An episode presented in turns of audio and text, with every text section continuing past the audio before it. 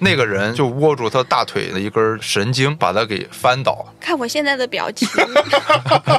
多姐怕不是要磕晕在当场。没有办法，不能抓他，所以逮捕了他这本书。逮捕了这本书，对，就把这本书所有的书稿等等这些东西都给抓起没来收了，，抓关起到来。监狱里。对，一百年不准出版。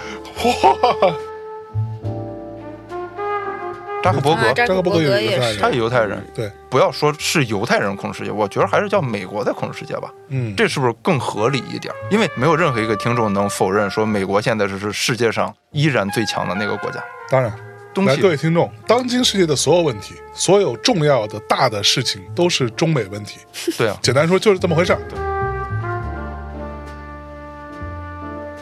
他有引经据典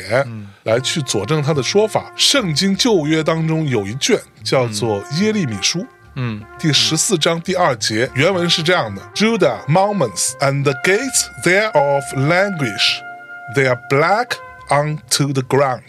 啊，我们一般的中文翻译是说犹大悲哀，城门衰败，人们穿上黑衣坐在地上。嗯，但是呢，最后这一句 They are black onto the ground，嗯，也可以啊被翻译成他们是黑人嗯，坐在地上。在圣经旧约里边曾经无数次的提过一个事儿，就是神是没有说出自己名字的，嗯神是没有名字的。对应到中国叫道可道非常道，哎呀名可名非常名。火，那我们是不是犹太人的祖宗啊？嘿哎呦喂，那我们这就牛了嗯逼了，我们是选他们的那帮，而且老子说得很清楚了嘛，道生一，一生二，二生三，三生万物嗯对。然后他们那儿有三一定律，我们道教也有三一学 说，那你这就没法弄了。侃爷跟欧文最大的问题是他们质疑了谁才是真正的犹太人。啊，这个事儿动了犹太教的根本，他否定了犹太人的历史身份和宗教角色。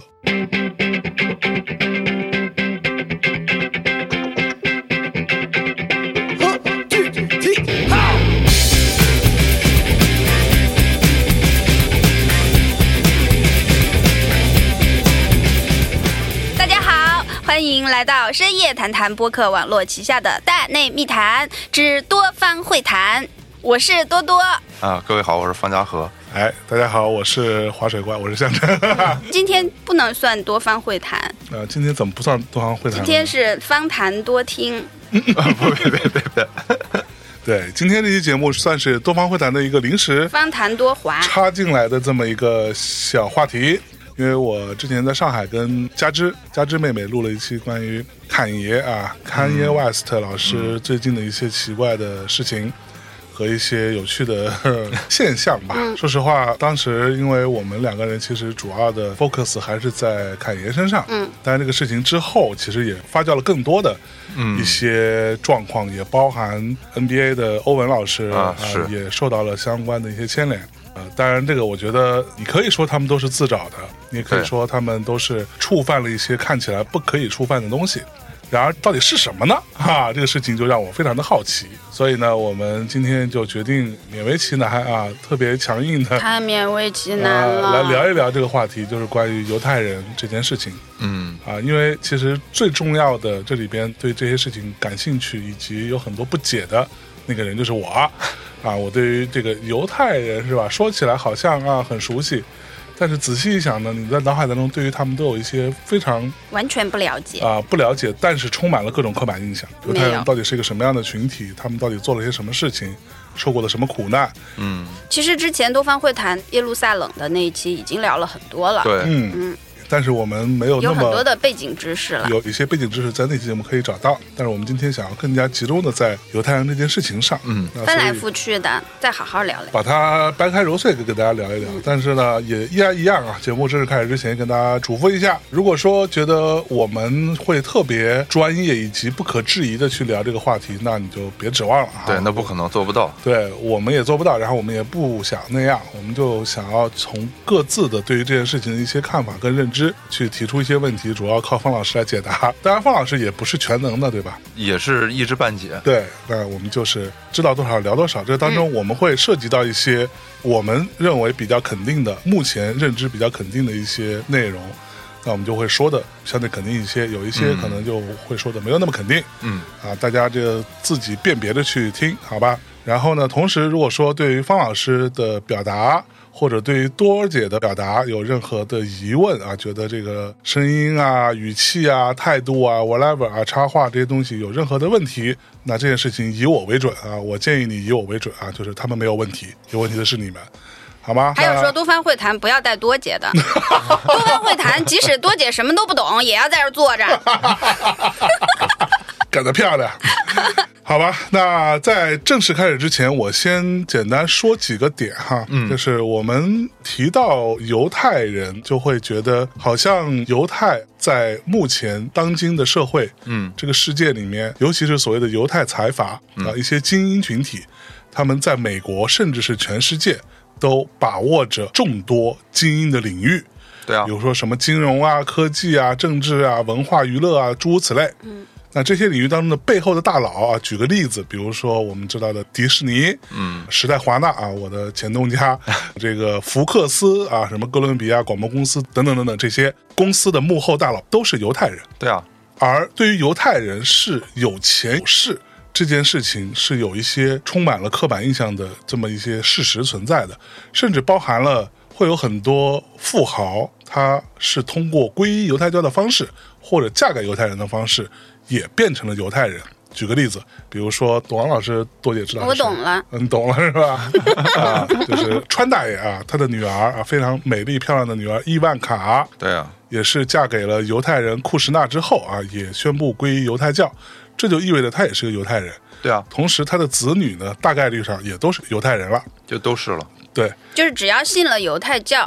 血统对上不是犹太人，他也对就算犹太人。对，但是这个有一个小问题啊，嗯就是说的这个犹太教，你不是就信了就行了？那不就一句话吗？嗯，你要通过考试的，哦，还有考试对，的，你要也要考试答的，题你要答题，你答题过了，你才能入这个群。啊、对，是这样的别。我了，搁这儿对，就而且那个题还挺难的，不是你随时就能答得出来可的，说呢，那题对是我吧？来说比都 B 也很站难多了是吗？反正比他们那个要难。 对，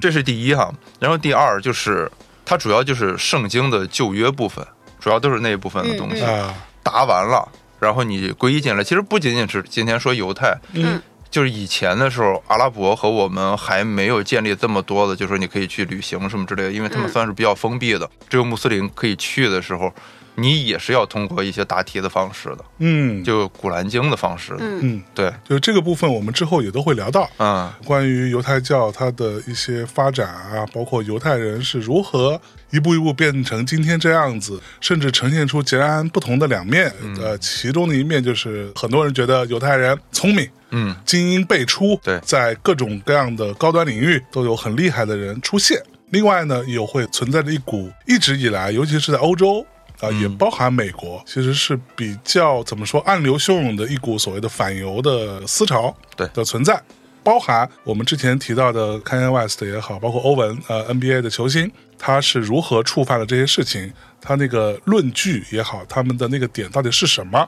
我们也会在后续再跟大家慢慢的做拆解。嗯，然后，比如我刚刚说到这个犹太人什么有钱有势啦，拜登的老婆，包括他的两个儿媳妇儿都是犹太人。对，再往前推，什么老布什家族，他们依然如此。那他们家以后就都是犹太人了。对，因为只要是母亲是犹太血统，后边就都可以是犹太人了。没错。然后我们也会听说过另外一个观点啊，比如说著名的卡尔马克思老师，有一种说法说他也是犹太人，对啊，这个事情我们之后也可以再讨论啊。但是马克思当年我有查到过一个小小的资料，他是这样写的：说当年他在《纽约论坛报》的《俄国贷款》一文当中，他有写到如下的这样一段话，嗯，歌词大意就是：我们知道每一个暴君背后都有一个犹太人，若不是因为那些偷窃全人类财产的犹太人，资本家也无需挑起战争。怪不得耶稣要把放高利贷者逐出耶路撒冷圣堂，他们就像暴君和暴君背后的当代高利贷者，而他们的主体就是犹太人。嗯，那马克思所谓身为是一个犹太人，为什么会有这样的一番不利于自己种族的这么一番言论？嗯啊，当然这个部分也有很多的不同的说法啊。有一种说法说马克思不能算是犹太人，因为他算是有犹太血统。对，但是他并不信仰犹太教。但这就是一个一会儿我们可以嗯逐步来说一下的这个问题。对，就这个部分呢，也是我在那期 Kanye West 的节目当中也有说到的。当然也会有一些人说我的这个说法可能不太正确，我们今天就可以来听多一点，跟方老师可以跟没有大家多姐，讨论讨 论哈，就是多姐今天就是来负责叫外卖的。 是不是啊？就是卡尔马克思他信仰的，你可以说他是个共产主义者，对吧？那他其实并不信仰犹太教，他对原则上可能就不算是犹太人，这是我之前的观点。嗯我认为犹太人必须得信仰犹太教，但是其实这个犹太血统是比较难以界定的。对，它是个很复杂的一个对事非常复杂的事情，这个我们之后也会慢慢聊哈。就比如说，今天我们来看以色列，其实是有大量的全世界各种各样的人种都存在的，什么人种都有。对啊，然后也有很多世俗意义上的犹太人，其实他是不信犹太教的，对，他只认同自己的犹太身份。举个例子，比如说以色列第二大城市特拉维夫，它是有大量的 LGBT 群体的，对，而这个其实是符合所谓当下的文化环境，嗯但是却是严重违反犹太教的原始教义的。对我跟当时我去的时候，跟他们好多人还玩的挺开心的、l g b t 怎么？玩的？就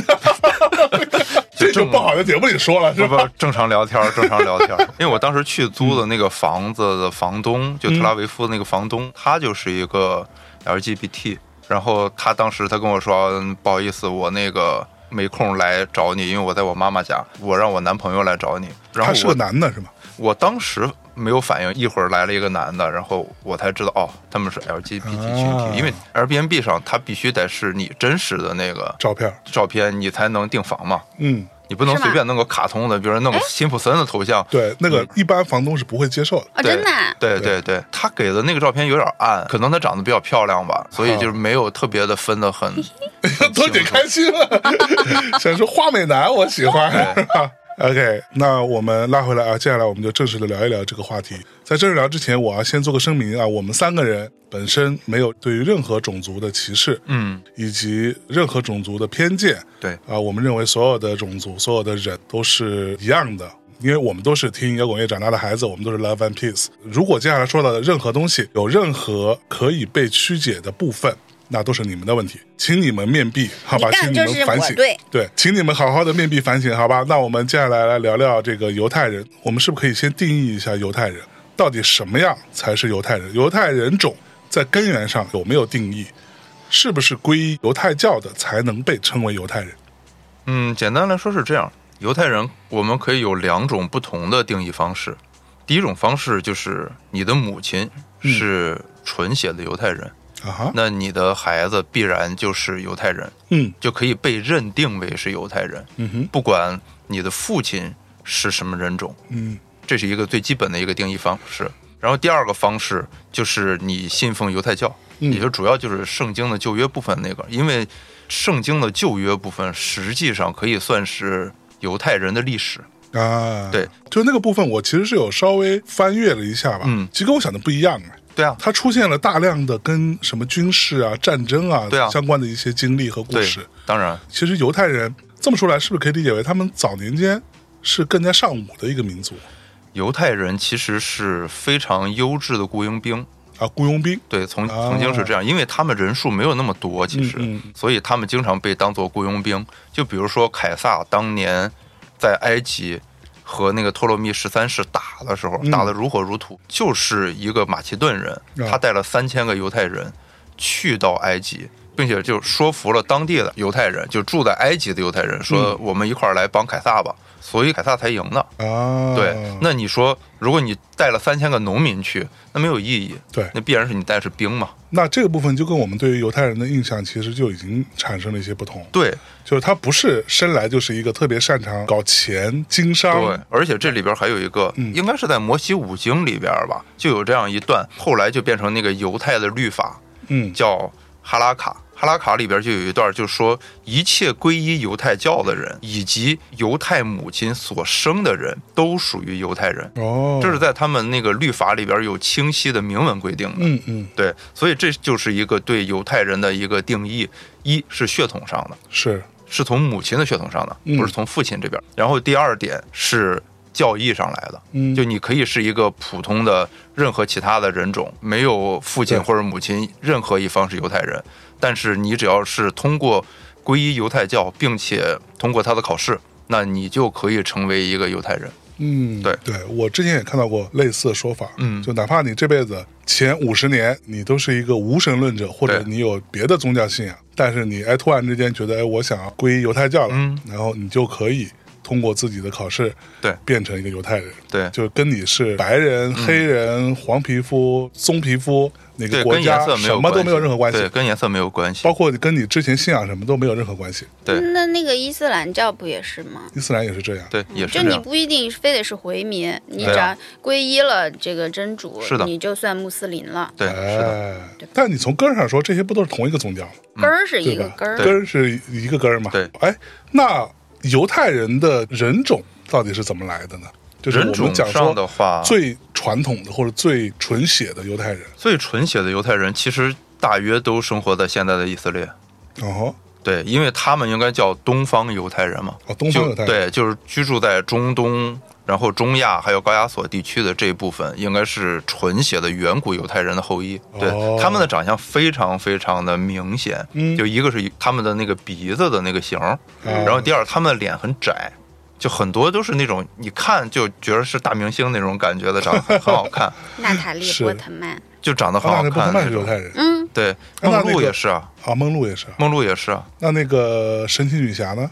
她也是啊她，也是。对啊她是本身就是以色盖列尔人嘛。加朵就是以色列人啊。对，然后还有就是像德系的犹太人，嗯，德系犹太人其实主要生活在欧洲，哦，比如说是中欧、东欧这些地方，北欧也有一部分哈，嗯，大部分都居住在莱茵河地区，然后还有一部分在那个高卢，嗯就是法兰西嘛。就德系的犹太人，目前来说应该是整个所有犹太人口里边最多的，啊哈，占到了百分之七十二，是，大约有这么多人。嗯然后最著名的也是最神秘的，就是罗斯柴尔德家族。啊，罗斯柴尔家族。，对，因为他们家就是从德国当时还是很多小公国的时候发展起来的，嗯对，所以理论上来说，他们应该算是德国人。嗯，然后还有就是塞法迪犹太人哎，这块儿，犹太人主要是阿拉伯和西亚地区的，对，其实也是比较传统的一部分，但是他们后来就是到了西班牙伊比利亚半岛对那块儿对住了。对哎，就那个《Call Me by Your Name》啊那个小对说的作者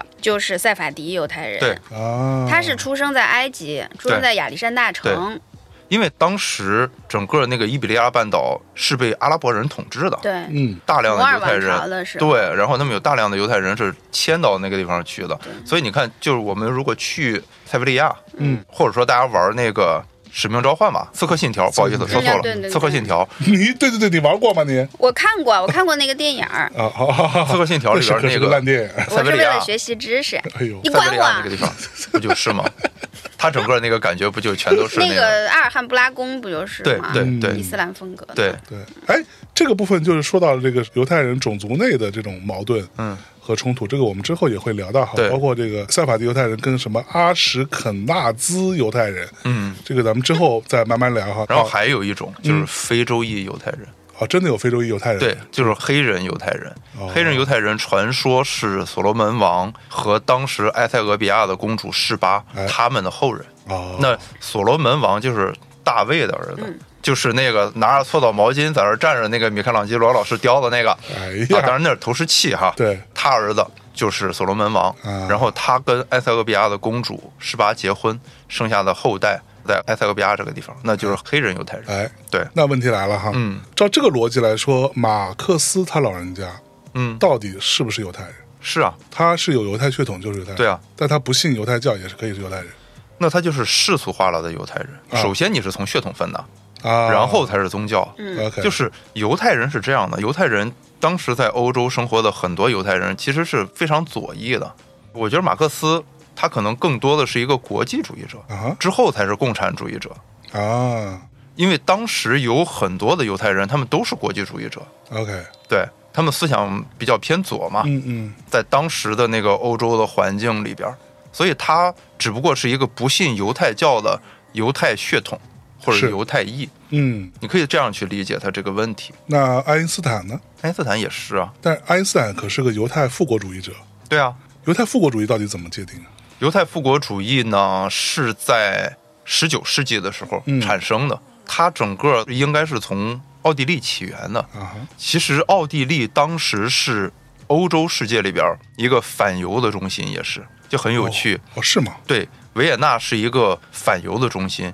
而同时这个地方又有大量的犹太社会精英在此居住。嗯，我觉得我不知道是不是应该叫做仇富或者什么的，我们不一定要偏狭的说都是因为仇富，嗯，但是有很多很多当时的犹太精英在这个地方生活，而这个地方确确实实有大量的反犹主义的倾向，以及做了很多跟反犹有关的事儿。嗯嗯，那就在那个时候，有一个犹太裔的记者，嗯他其实一开始也不太认同说自己是一个犹太人，嗯，他其实就觉得哦，我是一个奥地利的公民，啊，他只是认自己的国籍，他不认自己犹太的这个血统，因为在这生活好多年了。嗯嗯这个人后来因为法国那边一个犹太裔的军官被陷害了，啊哈，反正是一个这样类似的这样事儿。嗯然后他就觉着，为什么会是一个犹太裔的？难道就因为他是一个少数族裔吗？嗯，就因为他不是一个本地人吗？是所以就激起了他当时对自己民族的一种认同感。于是这个人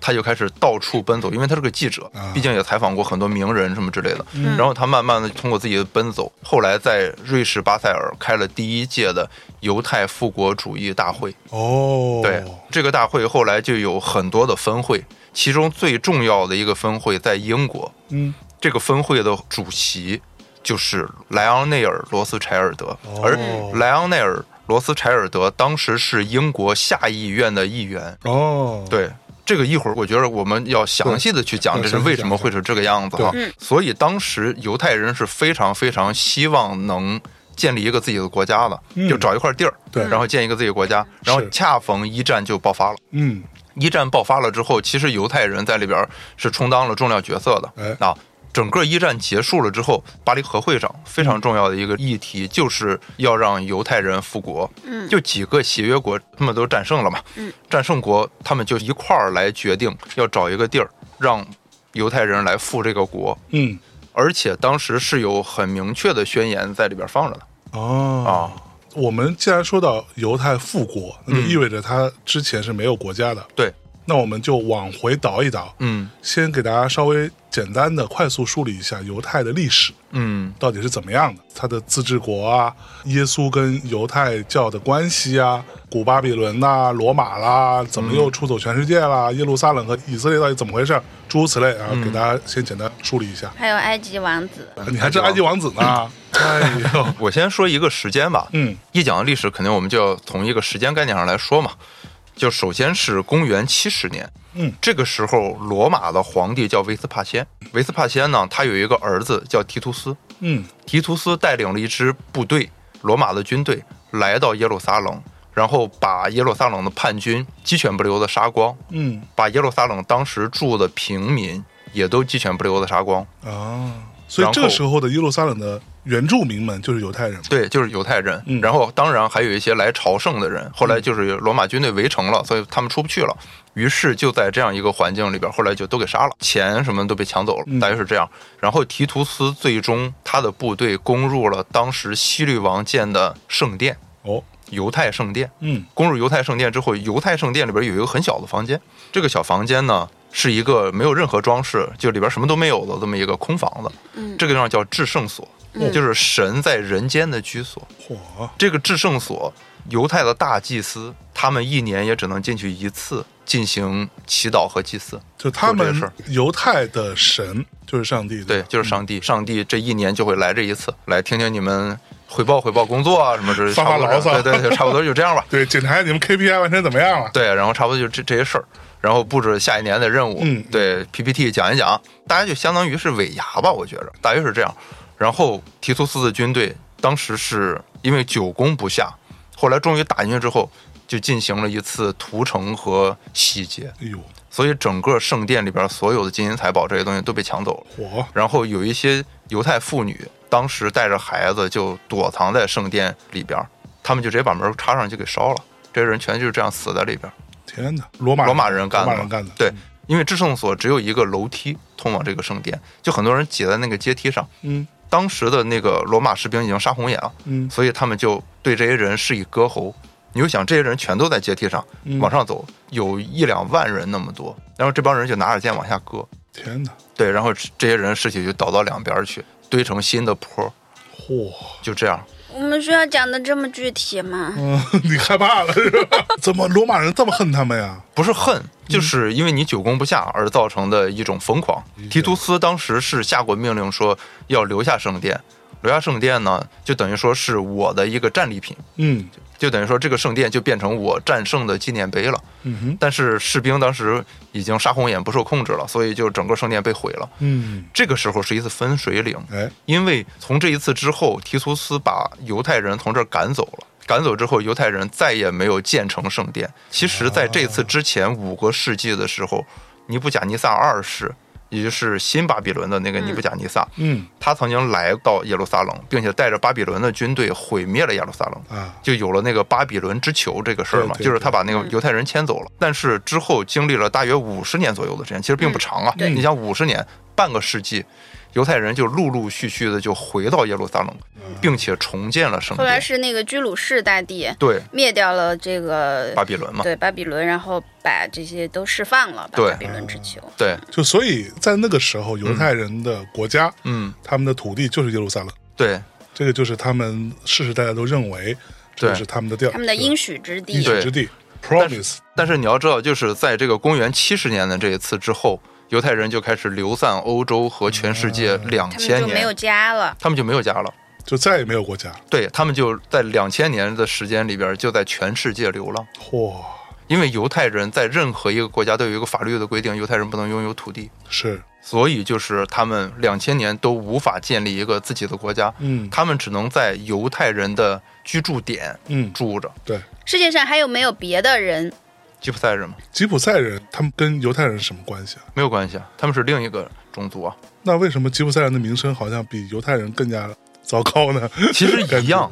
其实一样，嗯就他们两个的名声在欧洲至少是一样的糟糕。嗯，啊，那还是吉普赛人更差一点吧。吉普赛人更差一点，是因为吉普赛人没有人当官儿，就很少有精英阶层也没，钱对，对，也没钱。吉普赛人就是还要偷我们的钱，主要就是一是偷东西嘛，偷东西，对，对吧？偷东西嘛，你看巴黎圣母院里边，但凡是小偷都是吉普赛人，对，我在罗马就被偷过，被吉普赛人偷的。对，就是吉普赛人，一个女的抱着小孩儿，是吧？但是我钱包里当时因为已经在去机场的路上就剩五欧了，啊，他就还给我了嗯。他说：“哎，他说这个钱包是你刚才实掉在的。”看不上， 对对对，对他就反正也没啥用，还不如还道义有道，这个叫。嚯，吉普赛人主要的问题就是，一是他们没有人成为社会精英，嗯，嗯，他们大部分人其实都生活在一个底层没。有嗯话语权。嗯对我们看那个《百年孤独》，那里边不也是吉普赛人嘛？就是大篷车来了，然后我可以拿几个新鲜玩意儿，对，就把当时那帮人就搞得五迷三道了， 就唬得一干愣一这愣个的。对然后我能干的事儿是什么？一是偷东西什么之类的，然后流浪什么事儿，然后还有的事儿就是给人算个命什么的。，对，算个就是我们对吉占普个赛人的刻板印象就是干这个就的，干这些的，对吗？就包含塔罗牌对，塔罗牌，对就包含那个什么哎水晶球什么什么那个莱 n 科恩那首歌，对啊，Famous Blue Raincoat，对啊我之前在节目里给大家详细讲解过，很多年以前，那个当中有一句歌词就是 One more thing, Gypsy 啊 thief，、对，只不过是另外一个蹩脚的吉普赛小偷吧，对大概是类似这么个意思吧，对啊。但是犹太人不太一样，犹太人他们那个抱团性更强，嗯，这是第一点。然后第二点就是，整个犹太他们到任何一个地方定居的时候，首先是盖自己的祈祷的地方，嗯然后盖剧院。啊哈，因为剧院就已经是要演他们的犹太民族史。啊，简单来说，就是用这种方式让你去了解你民族以前的文化是什么样子的。是，对啊，当你去看那个整个圣经旧约的时候，新约是另说哈。嗯看旧约的话，你会觉着它更像是一个数据，它里边有神话的部分，嗯，但是它有很多数据。那些数据都是真实的，嗯而且很多考古学家不都是也是根据圣经，然后再去考这些地对儿吗？对对，对啊，他们的考古其实基本上都是为了印证圣经。对，没错，哎就去这找个诺亚方舟什么的。对对对，对这个部分也是我们之后呃要稍微聊一下的话题，也嗯是一个还蛮神奇的点。就是各位同学，我之前一直以为犹太人一直以来都是很厉害的，但我查了一些资料，发现其实一直到十九世纪，其实他们都是相对比较愚昧的一群人。啊、这个部分我们稍微往后聊哈。嗯，那它的历史到底是怎么回事儿？它的历史，我觉着，因为我们讲历史很容易说多少年多少年有个什么什么事儿，我觉得这样讲的话，大家就非得疯了。是而且也记我不住是。上课不能做笔记，那我个人是哎，一其直实觉我着今天应该做笔记，对嗯算了，我有方老师的课 件儿，我说这是我免费就能看的吗？嗯我也有， 我们可以拿出去卖。哎呦喂，嗯我那都不专业，嗯，我毕竟也就是一个本科 生，不是你还是个艺术生， 还是个艺术生，考多少分自己心里没点逼数吗？ 对，哦开玩笑，开玩笑，开玩笑。就真分的儿啊还？那可我以是重点线，我是一本线，哎呦，这一个两个的，是怎么着？结果他才是 艺术生。你们俩就名校牛逼了呗？一个广播学院，一个清华，你们怎么着？觉得我们用人来哎分历史，我觉得更有意思一哎点。首先，我们说一个算是传说中的人物，嗯，就首先是第一个人亚伯拉罕，嗯，其实无论是基督教、伊斯兰教还是犹太教，他们都是亚伯拉罕系的宗教嘛。是，然后亚伯拉罕应该是传说中犹太人和阿拉伯人的祖先嗯，啊，就是说他们原来也是住在苏美尔那个地方，就是乌尔。就我们当时忽悠第七老师的时候，嗯其实也在说乌尔这个地方， 对对对对嗯跟豆豆老师聊那个两河的时候，也在说乌尔这个地方啊。 为什么这乌尔跟第七有啥关系啊？就我们当时说人类起源嘛，人类起源，然后忽悠第七的时候哎哦哦，啪啪说出什么乌尔什么各他种啊知，道什么是乌啊他尔就懵吗？了呀，就对觉得呀、我靠，好牛逼啊！听起他来，一脸懵 逼。然后就跟从考古学上来说，他们应该算是闪族人，就闪米特人。嗯，然后呢，应该是两河流域那边就有自然灾害了，他们就为了活下去嘛，嗯对然后，就就是他们跟苏美尔人实际上最开始对是属于一个种群。对，所以后来他们就从美索不达米亚平原迁到尼罗河三角洲那个地方去了。嗯哦，大迁那约么是远对，大约是公元前四千年左右的事儿。哦，然后那那个时候两河文明已经很很发发达了嗯了。，对乌尔那时候已经有四万人的城市了。对呀、对啊哎，呀，所以回过头来说，这跟圣经上记载亚伯拉罕带着他们全家为了避难，然后去了埃及，是嗯能对得上的。我觉得他们是不是还是跟苏美尔人有什么矛盾，那不知道，掐起来了，嗯，然后输了。他们就是内部，但是闪米特人灭了苏，苏美尔人啊，当时肯定就是一个大的种群，可能会分成不同的部落。啊，那也有可能，嗯反正差不多就是这样。就是圣经上说亚伯拉罕就是神来了，跟他说那个我给你个应许的地方，嗯你要到那个迦南地那边去。嗯于是他就往那儿迁嘛。嗯后来到那儿之后，再经过了一段时间，就有了那个灾荒，所以他就举家迁到埃及去了。啊就是我们考古学上来说的话，就是尼罗河三角洲这个地方、嗯啊，所以其实犹太人他的根儿就是闪米特人。对，古代闪米特人。古代的闪米特人。对到今天各位同学，如果你去看到国外的一些这种呃时事新闻，会有一些这种反犹组织，嗯所谓的反犹主义嗯，的说法，它里边是没有“犹太”这个词的，对它是叫 anti-Semitism，就是、啊对，就是反闪米特主义。山米特人，啊，闪米特 人，是不是？这河南来，你这是，所以就是因为他们是这样迁到埃及去的，嗯所以埃及人管他们叫希伯来人，哦就是渡来的人、是过海来的人，哎就这个意思。所以希伯来人不是他们自己的说法，希伯来人。嗯对他们现在官方语言是希伯来烦语了嘛你，， 你非要叫我来。希伯来人，闪米特人，然后就是第二个人物，嗯就是以色列。以色列以色列的原名叫雅各，雅各，雅各是以撒的儿子，亚伯拉罕的孙子。嗯这个在圣经《创世纪》里边就有明确的记载。就一开始第一个亚伯拉罕有一个长子，长子就是以撒嘛。嗯，哎，他不是那个他的庶长子是叫啥来着？后来是阿拉伯人的祖先，嗯然后这个以撒是他的嫡幼子，对，也是他的妻子所生。对对对对，但是比他那个哥哥要小，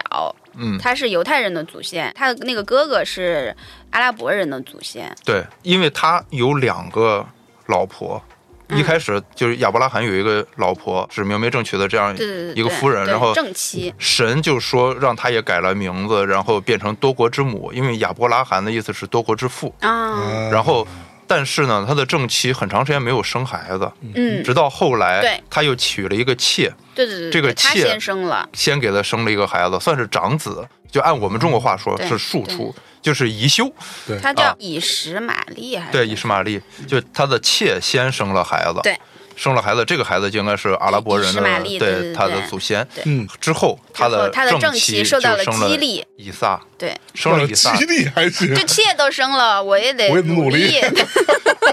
就是以撒其实算是他真真正正的嫡嫡子子嘛。，嗯对然后上帝就为了试探亚伯拉罕是不是信仰之心是否坚定，嗯就让他去把以撒作为翻祭献给自己。哦，然后所以就翻祭就是要宰杀以撒献祭嘛。上帝这么狠，有这样的上帝吗？但是上帝用羊换掉了以撒，大约是这样。那以撒是圣经中没有被神改过名他只字是的，考验一下他。对，考验，嗯就是是真的他是没有要那个改过名字的。然后再之后，以撒的儿子就是雅各。嗯，那个时候他们已经到了埃及了。到了埃及之后，神有一天就对雅各说：“你要回我给你们的应许之地去。”嗯，然后哎雅各还有十二个孩子。对，雅各还有十二个孩子，都在圣经里边有名的，对名字对记在对出埃对及记的第一篇里边。啊，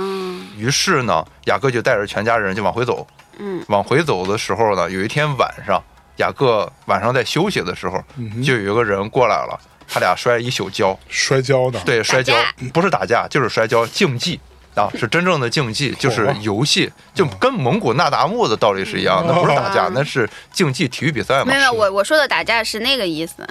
然后反正就是 啊，我懂了，我说的是妖精打架的嗯打哎呦呦呦呦反正一晚上是不分胜负。后来是那个人就握住他大腿的一根神经，然后把他给翻倒了。 看我现在的表情，多姐怕不是要磕晕在当 场，不问题在这儿，那个人就现了他的真身，是天使。圣经里边说，这个天使就是神本人。然后说我给你改一个名字叫以色列，就是与神决力者，给谁改名叫以色就列？给雅雅各各改名就叫以色列。是，所以后来这个地方才叫以色列，所以他们那时候摔跤就在以色列，不在以色列，那时候还没到以色列在埃呢。啊及啊，在埃及摔的，是往回走的过程中，在路上对，在路上的在一个西奈半，一站岛，对，就是这么来的。所以就是到现在，犹太人他们宰杀牲畜的时候，嗯也要先把牲畜它那个大腿上的那个神经先给挑断，啊，因为这是神祝福过的地方。 so this，对，然后雅各的一生其实都是他自己作的，就特别苦，特别惨，但是他一生都是自己他作为的。了修道嘛，也不能这么说，我觉着，就是你要真是就看圣经的话，大部分事儿都是他自己作 的。然后他回到自己应许的那个地方，在耶路撒冷的北部嗯，啊，在那块儿就定居下来了。定居下来之后，他在老年的时候有了一个小儿子，叫约瑟、嗯约瑟啊。这个约瑟其实是很多那个现代西方人的名字都叫约瑟嘛。嗯嗯他很宠爱这个小儿子，给小儿子做那个五彩的那种袍子，哟，很宠爱他。其他人就普通素色袍子，就给小儿子做花里胡哨的。哎呀，然后就引起他所有的这些哥哥不满，嗯那可不嘛，于是就一一趁碗水没着有端平啊，对，就趁着有一天就把他的弟弟直接给卖给人贩子了，人贩子就什把么，哥哥都是在，然后人他们就把这个彩色的衣服沾上血，就拿回来，就跟他爸说那个弟弟被动物吃掉了哎呀，啊，大约就这样。嗯但是约瑟就被这些商人带去了埃及，嗯并且后来受到当时埃及的法老的宠幸，成了宰相。嗯，然后再之后，就他们住的以色列这个耶路撒冷地区，就又发生了饥荒之类的事儿。于是为了能逃避饥荒，他们就又回到埃及去了。就是雅各带着他的十一个孩子又回埃及了，结果就遇到了约瑟，然后约瑟就跟哥哥和好，然后并且把父亲接到自己这个地方来。圣经里边提过说，雅各是见过法老，并且给他以祝福的人，啊，是有很复杂的这种关系在里边的。是，于是就有了第三个人，就是这些人都在埃及住下之后，就有了圣经的《创世纪》第二部分《出埃及记》，哦，也就是斯皮尔伯格拍的《埃及王子》那个故事。大家其实啊，那个是斯皮尔伯格拍的，对啊，就那个动画片儿呀、对啊就那个噔噔噔噔噔，，Then you are 对对哎 对， free 然后就斯皮尔伯格拍 的嘛，这是他们民族的历史啊。斯皮尔伯格也是犹太人啊，犹太人啊，对对对对啊他是犹太所人以斯皮尔伯格会拍《辛德勒名辛单德勒》对嘛，啊名单嗯，所以就是《出埃及记》里边有这么一段，说以色列人生养众多，并且繁茂，极其强盛。太能生了，满了那地，有这么一段儿，这是圣经里的原话，就是就地不儿同翻译不太一样。住不下都，装不下他装不们下了。新的法老是不知道约瑟当过以前法老的宰相这件事儿，估计是隔了很长时间，因为嗯就是每一个雅各的孩子都一百多岁才死，所以说就可能这里边法老命比较短，可能已经好几个法老了，嗯嗯，因为这个也没具体说到底是哪个法老，几反正朝元老，对，反正新上来的这个法老是不认识约瑟的，就不知道你是跟哪儿混的，嗯他只是觉着以色列人太多了，现在已经比埃及人还多了，他就怕说万一有一天这帮人造反怎么办呀？对，于是就有了埃及王子的这个故事嘛。当时他给了以色列人两件事儿，第一个就是他去让这些以色列人做苦工，然后给他盖两座积货的城，什么叫激活的？就是放东西的地儿。哦哦哦，哦，然后仓库仓库仓库，但是是很大的，是城，所以是很大的。嗯包括那个金字塔什么的这种东西，应该烧那个金字塔的砖啊之类的，啊都是以色列人当时在干，其实是比较底层的人，那非常底被层。奴役的，被奴役的，对，然后第二件事儿就是，他觉得以色列人还是多，因为圣经里边说，就是你法老越是这样折磨他们，这帮人就越多，就哦越强越盛。穷越生，越生越穷。然后是就在这个时候呢，法老就想了第二个办法，他叫来那个接生婆，他嗯们是专门帮助以色列人接生的。嗯他说，你们去帮以色列女人接生的时候，如果看到是男婴，就直接杀了；如果是女婴的话，就让她活下去。嚯，为啥呀？难道不应该把女婴杀了吗？就没有人生了呀？那他们觉着男婴是直接威胁啊，只要长到十八岁，那就是战斗力啊。他不懂竭泽而渔的这个 道理，他不懂杀鸡取取卵。卵的道理， 然后后边的故事，埃及王子里都有。嗯我觉得大家不如直接去看电影，否则我们这个节目时间太长对。是然后第四还还有一个电影儿，嗯雷德利·斯科特导的那个《法老与众神》，啊，对对对，啊对那个也挺好看的。对那个是克里斯蒂安·贝尔对，老雷，和那个谁对对演的，再之后就是第四个人，嗯，就是米开朗基罗老师那个雕塑，著名的雕塑大卫，嗯很俊美的一个以色列人。 ，David 就他最著名的故事，就是用那个毛巾抽石头打死巨人歌利亚嘛。是对，就这个故事，大家就很容易就能找得着哈。他们当时就已经回到那个应许之地了，啊，就经过了艰苦卓绝的战斗，然后由摩西带领着，慢慢的回到了他们的应许之地，耶也就路是撒冷耶路撒冷这个地方。他们在这个上就建立了以色列联合王国，啊，一共经历了四代国王。嗯第一个国王叫扫罗，嗯，也是出生在埃及那边的。是就等于说最后是扫罗带着这帮人走回来的，因为摩西一生都没有回到应许之地，就死了，死在半途上。之后第二个就是大卫，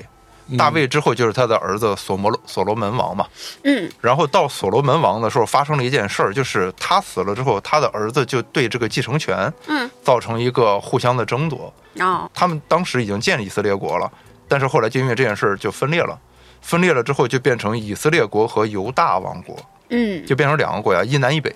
啊啊，嗯在耶路撒冷里边分嗯成了对对南北对，就这个时候他就是内部矛哦，盾。所以真的，原来的以色列国嗯，是在耶路撒冷里边的，是在耶路撒冷和周边地区，因为他们非常弱小。你想，他们周边要不就是亚述，然后巴比伦，嗯，然后波斯、古希腊对、罗马，还有埃及，全都是这些大国，大国，都比他们牛逼，都比他们牛逼不假，而且都比他们文明高。嗯，就以色列人当时是被视为野蛮的人的，嗯原因特别简单，就是因为他们当时技术、文化各方面都不行。你想那个时候以色列人就原始小部落的时候，埃及法老在干什么？在盖金字塔呀。嗯对，而且他们也没有机会接受教育，关键对是嗯所以说，就整个那个时代，犹太人其实是被视为野蛮人的。对就要么你是奴隶，要么你是苦工，嗯要么你是雇佣兵，他们主要是干这个事儿的。然后还有一些人是可以当做一些艺术家什么之类的来用一下，就比如说唱歌什么的，因为现在整个邻人，对，就整个欧洲的音乐体系很多是来自于犹太人的那个赞歌，嗯，是这么来的。对，就他们谱曲的方式也是这么游吟诗人，对，就是这么传过来的。嗯然后下一个人其实就是尼布甲尼撒二世，嗯，就是新巴比伦的王。然后他就是造成巴比伦之囚的这件事的啊，啊对大家可以听那个巴比伦那期的节目的时候嗯，嗯嗯，我们是讲过的哈。对对，讲的很详细啊对，，对这个时候就已经到了差不多公元前五百多年，对，五百九十七年的时候嘛。然后他是两度征服犹大王国嘛，嗯然后造成巴比伦之囚这件事儿了。是，然后就犹再之大后王国跟后来的那个犹大是一件事儿，不是，它是个名字啊，嗯它是一个以色列的一个名字，就有的是叫犹大地，是个地名，也可以叫人名，就都可以。它不是只有一个犹大嗯的。然后就是西律王，西律呢，其实他不是犹太人，首先说哦，他应该算是马其顿人，啊，就是亚历山大之后的嗯马其顿人。他不是犹太人，他不是犹太人，嗯但是犹太人管他叫大希律王。如果大家有一天去以色列旅行的时候，有个地方叫马萨达，嗯马萨达那个地方还保留着希律王的王城遗迹，哦非常壮观，在那个盖夫沙漠里边。再往前走没有多远，就是以色列所属的著名的那一小块死海啊，啊，就在那儿。大西律王他是塞琉古王国的，他不是塞琉古王国的人，哦，对，因为他是这样的，是犹太人他们在耶路撒冷这个地方呢，就属于一个被己方势力不断碾压的一个位置。嗯，嗯南边儿，夹缝中求对，生，南边儿其实就是当时埃及的托勒密王朝，嗯，哎，北边儿就是塞琉古帝国。对，然后塞琉古帝国打过来了呢，他们就跟塞琉古人好；嗯嗯，如果埃及人过来了，他们就跟埃及人好。他只能做政治上的墙头墙头草，草，他没是办法。嗯因为它只是人家行省的一个小部分，嗯就一直是这样撕扯过来、撕扯过去的一个状态。嗯然后到了那个安条克四世的时候，嗯就塞琉古帝国的安条克四世的时候，他当时就跟那个托勒密王朝在打仗，嗯打仗的时候呢。就让耶路撒冷的这个犹太祭司发现了机会，说可能这个时候我们能造下反什么之类的，哎于是他们就进行了造反。造反了之后，当然会受到猛烈的反扑嘛。嗯塞琉古王朝这安条克四世就给打回来了。对当时造反的领袖，外号叫铁锤，哎呦就是那个雷神之锤那个铁锤儿，叫马卡比。所以就是以色列现在有个球队就叫马卡比嘛，哦，对，叫特拉维夫马卡比嘛。以前还经常参加欧冠的一个球队，你问涛哥他就肯定知道。是，对，涛哥现在在这个卡塔尔，哦，他在卡塔尔卡塔呢。尔穷凶极恶的，哎呀哎呀，那他有地儿住吗？卡塔尔那么小，我前两天看说那个房价暴涨，他他是人家邀请去，那肯定安排妥住妥，天桥底 下。说的 来了之后发两张报纸说您 就位就置就跟这这样可儿，哎以对，您看这个纸箱子了吗？嗯，已经可以了，对对。然后，所以就在这个时候，罗马人来打过来了。嗯就打过来的时候呢，罗马当时有一个前三巨头，就是庞培还有那个凯撒他们这个时候。然后这个时候，庞培就打进来了，打进来之后就把塞琉古王朝给打败了。嗯哼打败了之后，他就控制了耶路撒冷地区。啊，啊，他控制整个耶路撒冷这个地区之后，他就扶植着西律家族在这个地方称王，大约就是这个样子。所以在这儿就有了西律王。然后西律王他不是犹太人，但是他是一个集罗马人、希腊人和犹太人于一体的这么一个存在，哎所以他是一个跟几方都能搞好关系的。有了了不起，对，他怎么集他们一体呢？因为首先他是马其顿人，哦，然后第二，他是在犹太这个地方，是他父亲嗯带着一帮犹太人去到埃及，帮助凯撒打赢的托勒密十三世，啊、所以他们整个是这样的一个关我系知。道了，对他跟罗马人也是好朋友，嗯，而且西律王长得很俊美，他跟安东尼曾经是好 CP 哦。所以说， 什么玩意儿？搞基推动历史，就是就是那个西律王当时被埃及艳后所嫉妒，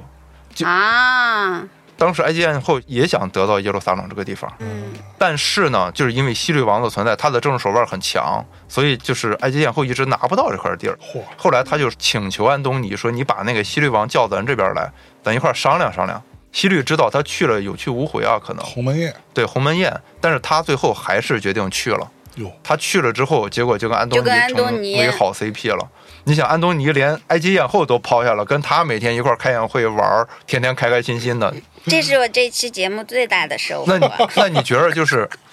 西律王是不是还有手腕儿呢？有点东西，这个人，对嗯统这治的男这人个名叫时西候律，然后也就是他在这儿统治的时候，公元前一世纪，他营建了至圣之所，就是整个犹太圣殿是他盖起来的。哦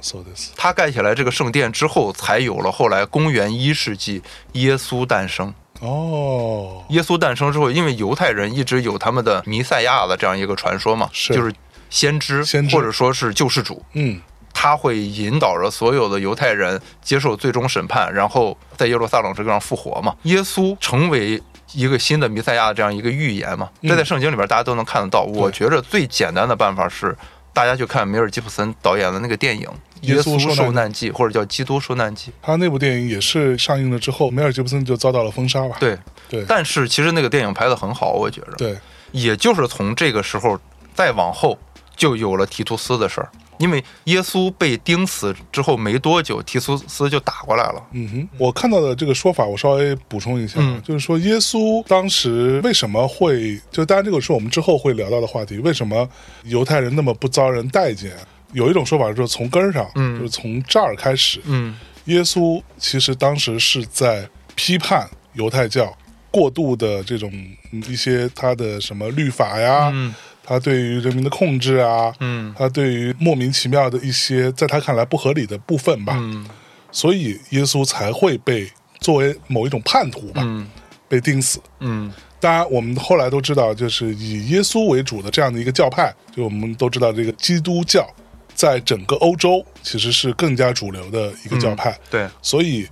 有当年的这样的一件事儿的，或者说这样的一个传说吧，导致很多人会认为犹太人当时是害死了耶稣的嗯人，而并不单纯的说是因为那个叫犹大的家伙。啊，跟他对们吧关系没有那么大。就说白了，从那儿开始，耶稣就已经，你可以说他是反对犹太教的很多做法的。啊，这么说吧，就是我觉得我们先不去聊圣经里的问题，我觉嗯得聊一个最简单的一个历史概念，是在耶稣死了之后没有过多久，因为当时的罗马总督就是在耶路撒冷的罗马总督，其实是一个比较吝啬、比较贪婪、刮第三尺的那么一个家伙，对，然后就造成一件事儿，当时的其实犹太的大祭司，包括那个犹太人是想反抗的，因为你钱被刮了太多了，谁也受不了嘛，嗯，所以就爆发了叛乱。而当时罗马的皇帝尼禄，就自己烧自己整个罗马城玩儿啊那大哥，嗯就那个疯子，他死了，就造成罗马内部起了一个争皇帝的这样一个冲突，就内战了。嗯，内战了之后，罗马经历了一个武王时代，到第五个威斯帕先，他终于把整个局面控制住了。就这个时候，耶路撒冷他们那边一直在叛乱嘛，嗯就等于说那个时候耶路撒冷是罗马的一个东方行省，啊那你的一个行省叛乱了，我必然要派兵去镇压嘛。对，他就派了自己的儿子提图斯来，提图斯就把这儿镇压下来了。就公元七十年这个时候，镇压下来之后，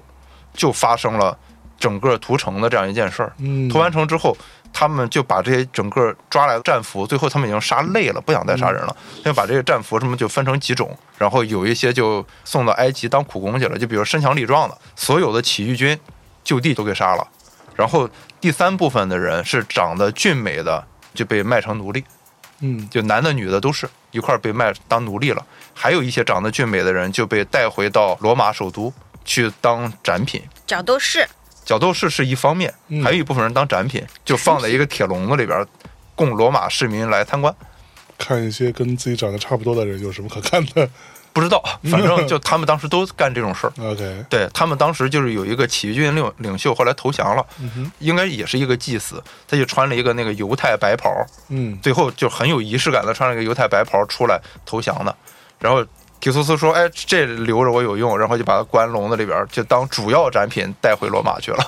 OK 对，就干这个事儿了。我觉得很多应该人会让他们进行一些表演。决斗士那个片子其实就是这么来的嘛。嗯，决斗士里边那些在台底下厮杀的这帮嗯也是犹太人。不光是犹太人，他们罗马当时强盛起来就是靠往外打呀。就一开始罗马他们是内部自己掐嘛，嗯后来终于统一了之后，贵族没有那么多利益了，只能往外扩展打嘛。对大家就是这样的，啊那这个就嗯太多了，我觉得咱就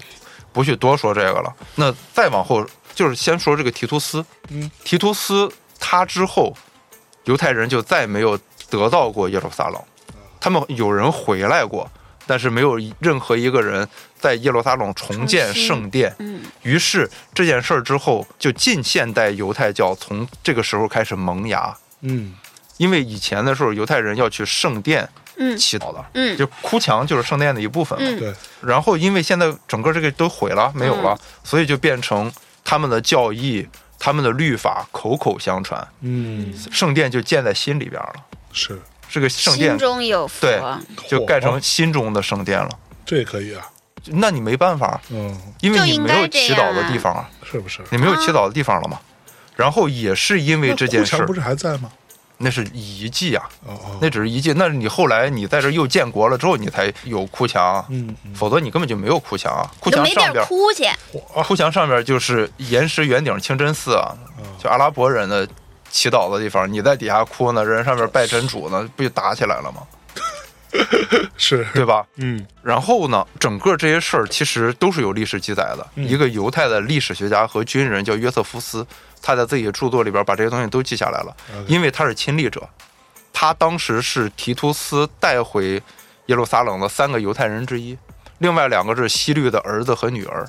希律的这个女儿被称为是犹太人的埃及艳后，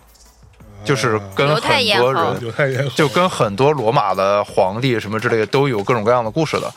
哟，对对那他儿子呢？嗯，儿子他儿呢？子当然就算是犹太人了，我的意思是，他儿子难道就没有跟有啊对吧？有啊，我老是把这期节目 引入低 俗，看我的白眼翻的， 然后也是从这个公元七十年之后，基督徒会认为，如果我们看新约的话，就福音书部分，嗯早期的福音书里边说，耶稣被钉在十字架上的时候，他是对整个耶路撒冷这个圣城的毁灭有预言的，比如说被大军包围什么之类的，嗯这也是有这个预言在的，就是写在福音书里边。那当然，我个人有个人的看法，说也没事儿，因为福音书我觉着，因为是后人写的，啊，像很多佛经的道理是一样。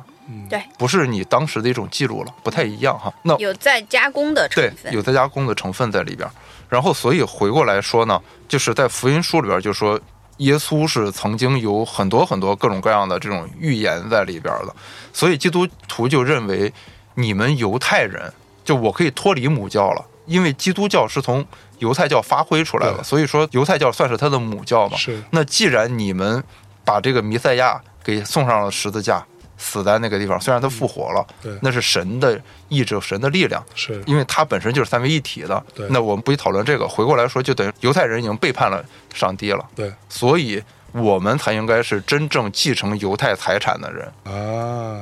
所以基督徒是不喜欢犹太人的。嗯对，特别不喜欢，对，然后再往后到了就是第九个人穆罕默德，创立伊斯兰教的那个嗯穆罕默德，嗯然后他其实，在七世纪的二十年代就创立了这个伊斯兰教嘛。嗯他最早也是接受了整个犹太传统的，他是朝着耶路撒冷的那个方向去礼拜和祈祷的。对，所以他们都一样是不吃猪肉的。啊，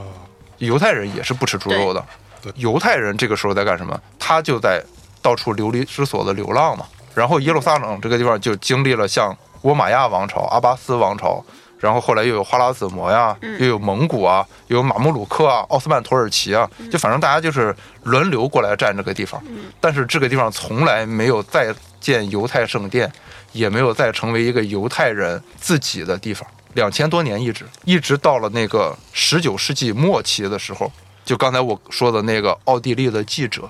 然后他叫赫尔复茨国计划，他就有了这个复国的运动，当时叫做西安主义对，嗯，啊，就西安城嘛，对，西安城嘛，就是大家看过那个《黑客帝国》，对。就是那个西安，就是西安对金属的锡，不是那个我们不是吃面的，西不是那个主食天堂，不是长安的，不是碳水天堂啊。 然后，所以就是那个西奥多·赫尔茨，他是整个犹太复国主义运动的一个发起者和组织人。嗯也就是刚才我说的，他第一次在瑞士巴塞尔召开了这个犹太复国主义大会。嗯，然后从此。犹太人开始建立了像什么犹太复国基金之类的很多这种机构，然后在巴勒斯坦地区就开始买地，然后让那个贫苦的犹太人，犹太人不是都有钱的，有很多都是农民，对，这种农民是没有土地的佃农，佃电农脑就租别人地的那种人。这种人基本上都在东欧、乌克兰还有俄罗斯这些地方住着嗯，然后他们就有一些人开始往回迁，并且在这个地方就开始建立犹太人农庄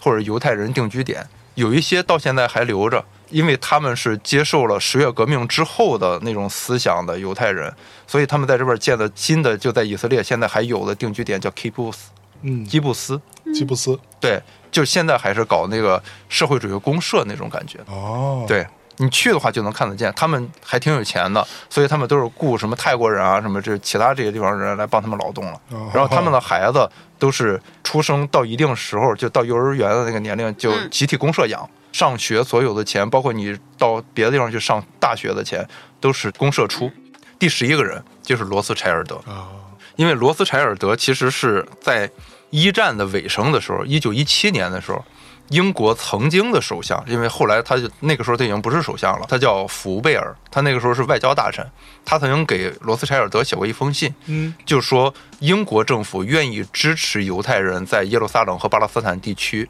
建立自己的国家，嚯犹太人的国家。你想，他得到了英国政府的支持，这个犹太人就这个罗斯柴尔德叫莱昂内尔·罗斯柴尔德，是老罗斯柴尔德的五个孩子之一。啊，英国下议院的议员，同时他也是英国犹太人复国主义大会的主席。嚯，啊对，是一个这样的。然后再往后，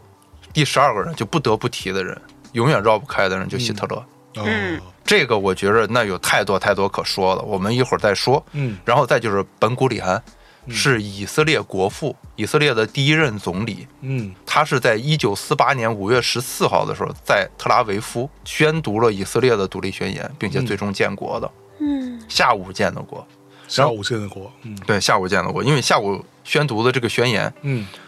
再往后就是阿拉法特了。阿拉法特，我觉着很多我们这个年龄的人应该都知道阿拉法特是谁。新闻联播里听过，对，经常听嘛，就是法塔赫的筹建者对和领导人嘛，他就一直在领导巴勒斯坦民族解放运动嘛，就跟以色列人对着干的那个，就经常拿个燃烧弹或者做很多恐怖袭击。我觉得也不能完全叫恐怖袭击吧，嗯，就跟 CS 警和匪那个玩法差不多吧。是，啊，就是差不多是这样的。嗯就整个犹太的历史里边，当然不是只有这么一些名字，我给大家说这样十四个就拉倒了，嗯，然后它就能串起整个犹太的历史来了。是，对但真要讲起来，那几期节目也不够。那可不嘛，嗯，好，那可以这么理解，这样说来，就是犹太教跟基督教嗯，在一定程度上算是水火不容的吗？也不能算是完全水火不容。你首先就是犹太的圣经嗯，和基督教的圣经旧约部分基本上是重合的呀，对，他们说的都是犹太人的历史啊，嗯，而且基督徒都承认圣经吧，你不能把旧约不算了吧？就大家理解不太一样，但是你基本上的教义是一样的，嗯哼所以他们也不能说是完全的水火不容。但是犹太教本身呢，它跟那个其他宗教的那个排他性过于强了一点儿，哎，这一点也是造成就是基督徒什么的不太爱待见它的一个原因。是，对，那接下来我们就可以来聊一下，嗯就是我的一个很重要的好奇的点啊，嗯就是到底为什么嗯犹太人在全世界范围内嗯这么不受待见？那我先说几个我大概的一些非常粗浅的认知啊，嗯两位得做个补充嗯或者纠错哈。首先呢，就是他们其实是一直以来都自诩为嗯他们自己是上帝子民嘛，对，就上帝亲自选出来的最高贵的一个族群，甭管他他们们有，真的这么认为吗？他们当然这么认为啊，你怎么知道？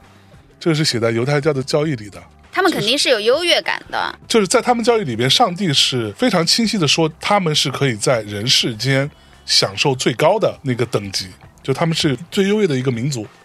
这是他们教义里所写的。同时呢，我们刚刚也说到，他们又被认为是直接的害死了耶稣的罪人，嗯所以那这个基督教体系的国家肯定就会对他们从宗教层面上天然就有反感，这个也可以理解，对吧？还有一个点呢，就是他们一直都在做一些这个所谓的商人的事儿嘛，嗯，所谓肮脏的商人，肮脏的商人这件事情，不光是我们国家古代对，会认为商人重农抑商，对对什么重利轻别离啦，就是就是觉得商人就是唯利是图嘛，嗯它又不直接产生价值。在以前的社会，那可能你更多的是你真的去造一个东西出来，你去种个东西出来，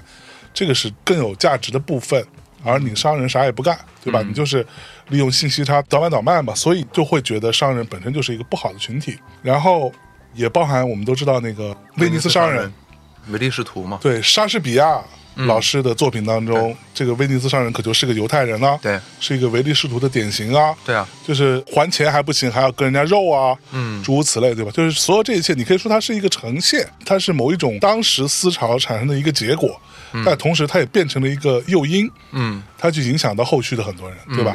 还有一点呢是说，在基督教的体系当中是强调你可以借东西给别人，嗯借钱给别人，但是是不允许收利息的，嗯因为在基督体系当中，如果你收利息，都别说是高利贷，你收利息你就会下地狱，所以就会导致基督体系当中的这些有钱的，我比如说钱庄啊什么之类的，对吧？它就发展不起来，因为它没有什么利润嘛。而犹太人是没有这个部分的约束的，嗯，所以他们就做了一件比较糟糕的事情，就是放高利贷。他们会在全世界各地尽可能的放高利贷，而高利贷很容易置人于死地的，所以它遭人恨也比较合理。然后呢，犹太人除了投资、金融、高利贷这些之外，甚至战争的背后都有犹太人的参与。啊，对啊，这个是肯定的。他们说白了就是为了钱，什么都可以。所以呢，这个体系之下，我们又回到最开始说的那个犹太人不允许拥有土地，嗯，也不允许他们参与政治。对，所以我们刚刚说什么金融啊、政治啊、文化等等这些部分，它有一个共同的特点，就是它都没有土地，对啊，它不需要技术，说白了他们不是农民。对，不是农民，对，而你说犹太人有没有变成农民的呢？也有，有，但是变成农民的人，他其实就已经被同化掉了。你可以说他已经不再是传统意义上的犹太人了。嗯我觉得是犹太人，其实就有点像一个异类，因为就是在我们历史的发展阶段上，就是从远古到现在，其实可能就是分为两大人群，就是农耕民族嗯和游牧民族。嗯，但是犹太人好像这两个都不是，对对所以他们就有点感觉被当成一个异类了。对，其实我们今天在聊一个跟反犹主义有关的一个话题吧，我是不是可以这么理解？嗯，其实反犹这件事儿，你从圣经出埃及记里边就能很清楚的看到，法老反犹的原因特别简单，就是你犹太人太能生了，对，你抢的夺了资源，对你就抢夺我的资源，而且法老当时最担心的事儿，就圣经里边清楚的说，看呐，这以色列民比我们还多，又比我们强盛，来吧，我们不如用巧计待他们，恐怕他们躲起来。日后若遇什么征战的事，就联合我们的仇敌攻击我们，离开这地区了。嗯，这是圣经里边的原话。嗯对，那法老担心的是什么？担心的就是犹太人的数量对嗯超过埃及人的数量，我控制不了，是，所以我才用一个减丁的办法嘛。嗯就这个办法其实不是法老才用啊，嗯，就比如说当时金朝的时候，嗯就是我们北宋末年南北宋那个时候，金朝人对蒙古人就是用嗯减丁的办法。嗯成吉思汗那个时候，他们就是被减丁的那批人啊。嗯所以说，就这个办法其实是野蛮时代大家都会用的一种对办法。嗯简单来说，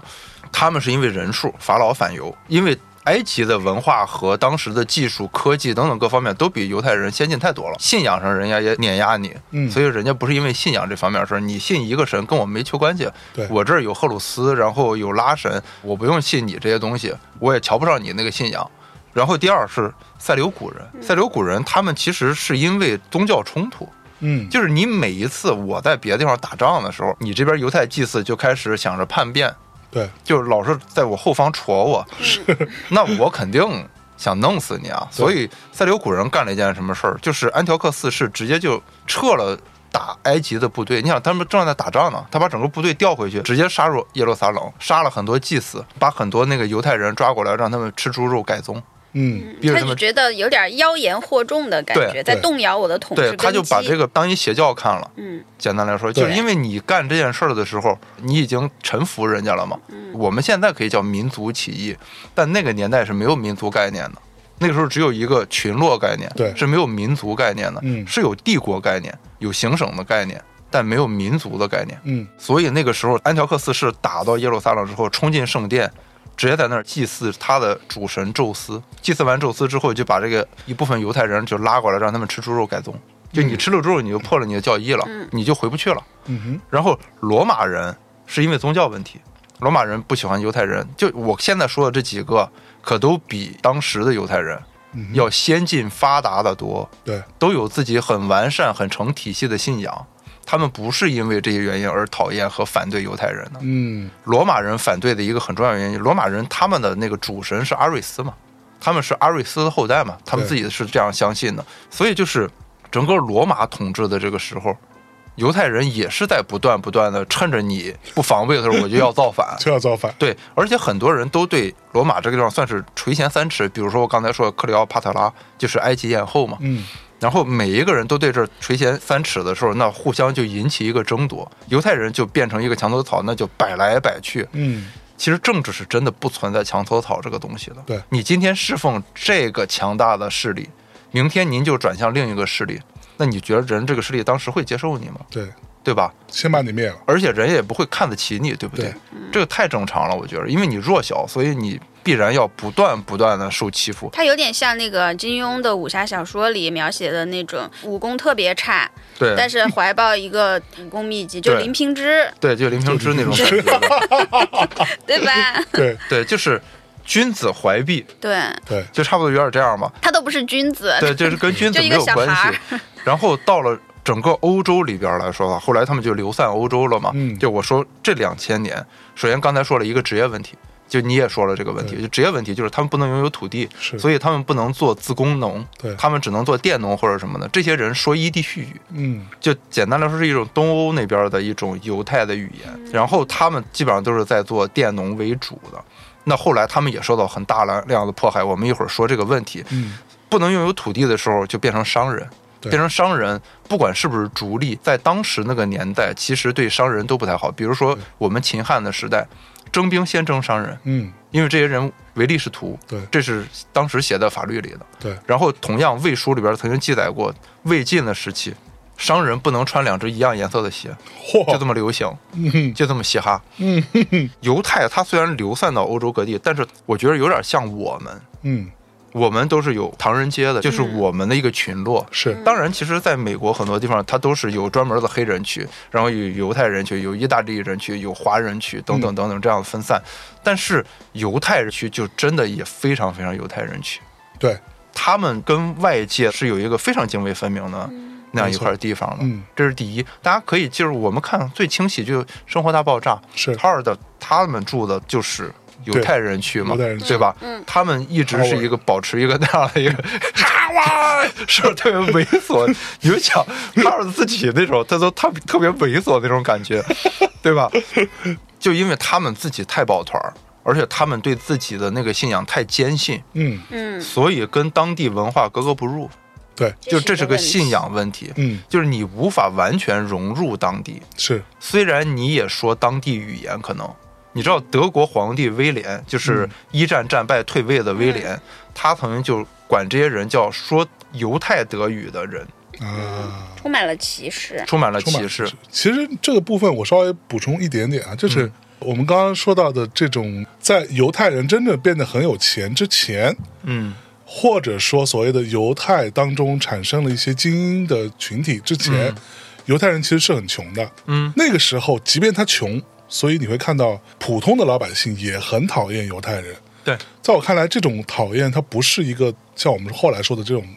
仇富啊，啊，或者不是对不于是不是，富人的嫉妒这个部分，其实是是另外一件事儿了。对他是对于另外一种异教徒，对同时又很陌生的、对又嗯抱团儿的穷人群体的一个嫌弃，对。是这样的一个逻辑。其实简单来说，就是费孝通在《乡土中国》里边说，我们当时的那个村落嗯的这种情况，有一个外人来的时候是马上就全村都知道了的，对嗯因为是一个外人嘛。对又比如说，现在其实还有很多村子，他们就是屠夫，都是跟他们村里大姓完全不一样的，是一个外来者。嗯对就这种损阴德就的是事外儿，来人都，是可让能外他来们人就只能干这种工作，对，他们在那个村里边不是主流，对简单来说对，就因为这个原因，所以对他们不太可能完完全全不受排挤。对，其实犹太人这个问题，我记得当时黑格尔有过一番论述的。嗯，他老人家是这么说，这个话仅代表他的观点哈、他说，犹太教本身将犹太人与其他民族对立起来，让犹太人自绝于世界。这句话什么意思呢？我稍微去翻了翻，到底他说的这个逻辑是什么？是因为绝对的神是犹太教信仰的根本。嗯，这个所谓的绝对的神，它本身就是站在自由和科学的反面的。嗯，而在犹太教的教义当中呢，上帝与犹太人订立了契约，并且只与犹太人订立过契约。嗯也就意味着只有犹太人是神选之子啊，嗯而所有的其他的民族全部都是弃子，嗯哼就是他们是最高级的，嗯或者他们是唯一高尚的嗯一个群体，而其他所有民族其实都是低劣的。嗯而犹太教的根基，它是在否定现实世界的，嗯也就是说，他们认为现实世界是苦难的，嗯是肮脏的，而犹太教的律法是具有压倒性的存在，就是它在方方面面去约束了犹太人的生活，嗯包括他们如何生产、如何制造、如何生活、如何结婚，所有这些，它是完全制度化的一个嗯东西，且它对于任何一国的法律，嗯，都具有压倒性的否定嗯，存在对。，他有自己的律法，对，就是说白了，你今天这帮犹太人就住在，比如说住在德国，嗯，但是我是可以有我自己的一套律法的，我是可以无视你嗯当地的法律的。那你这么想，可能当地就没有办法容你，你连我的法律都不遵守。而且你还觉得自己倍儿牛逼， 对吧？你还觉得自己怎么怎么着了？你就是神选之子了。黑格尔对于这件事嗯情的最根本的一个看法，就是说这一切的根源是犹太教。而我们刚才也说到，马克思他老人家他有说过另外的一番话，只有对政治解放本身的批判，才算是对犹太人问题的淋漓尽致的批判，也才能够使这个问题变成当代普遍问题。这句话意思就是说，犹太人是会将所有现实问题的嗯思考都归于宗教化的一个思考，就是他所有的事情，他对嗯并不从现实出发，他从宗教出发，所以他没有办法去解决现实的政治解放的问题。啊所以这一切其实是使得为什么我们刚刚说了那么多犹太人他没有办法跟其他民族做融合嗯啊，或者说所谓什么本土化啊诸如此类，这个东西其实是做不到的。嗯，因为你如果说笃信这个教派，你就是这样的一个心态，嗯，那你是不能够叛变的嘛，啊，对吧？其实我觉着有一个更加根源的问题，就是我们学政治的时候知道一句话叫那个政治是上层建筑，经嗯济是那个整个一切的基础嘛。对，简单来说，卡尔马克思他说过一种犹太人的分类方式，嗯哼，就是有一种叫金融犹太人，或者叫宫廷犹太人。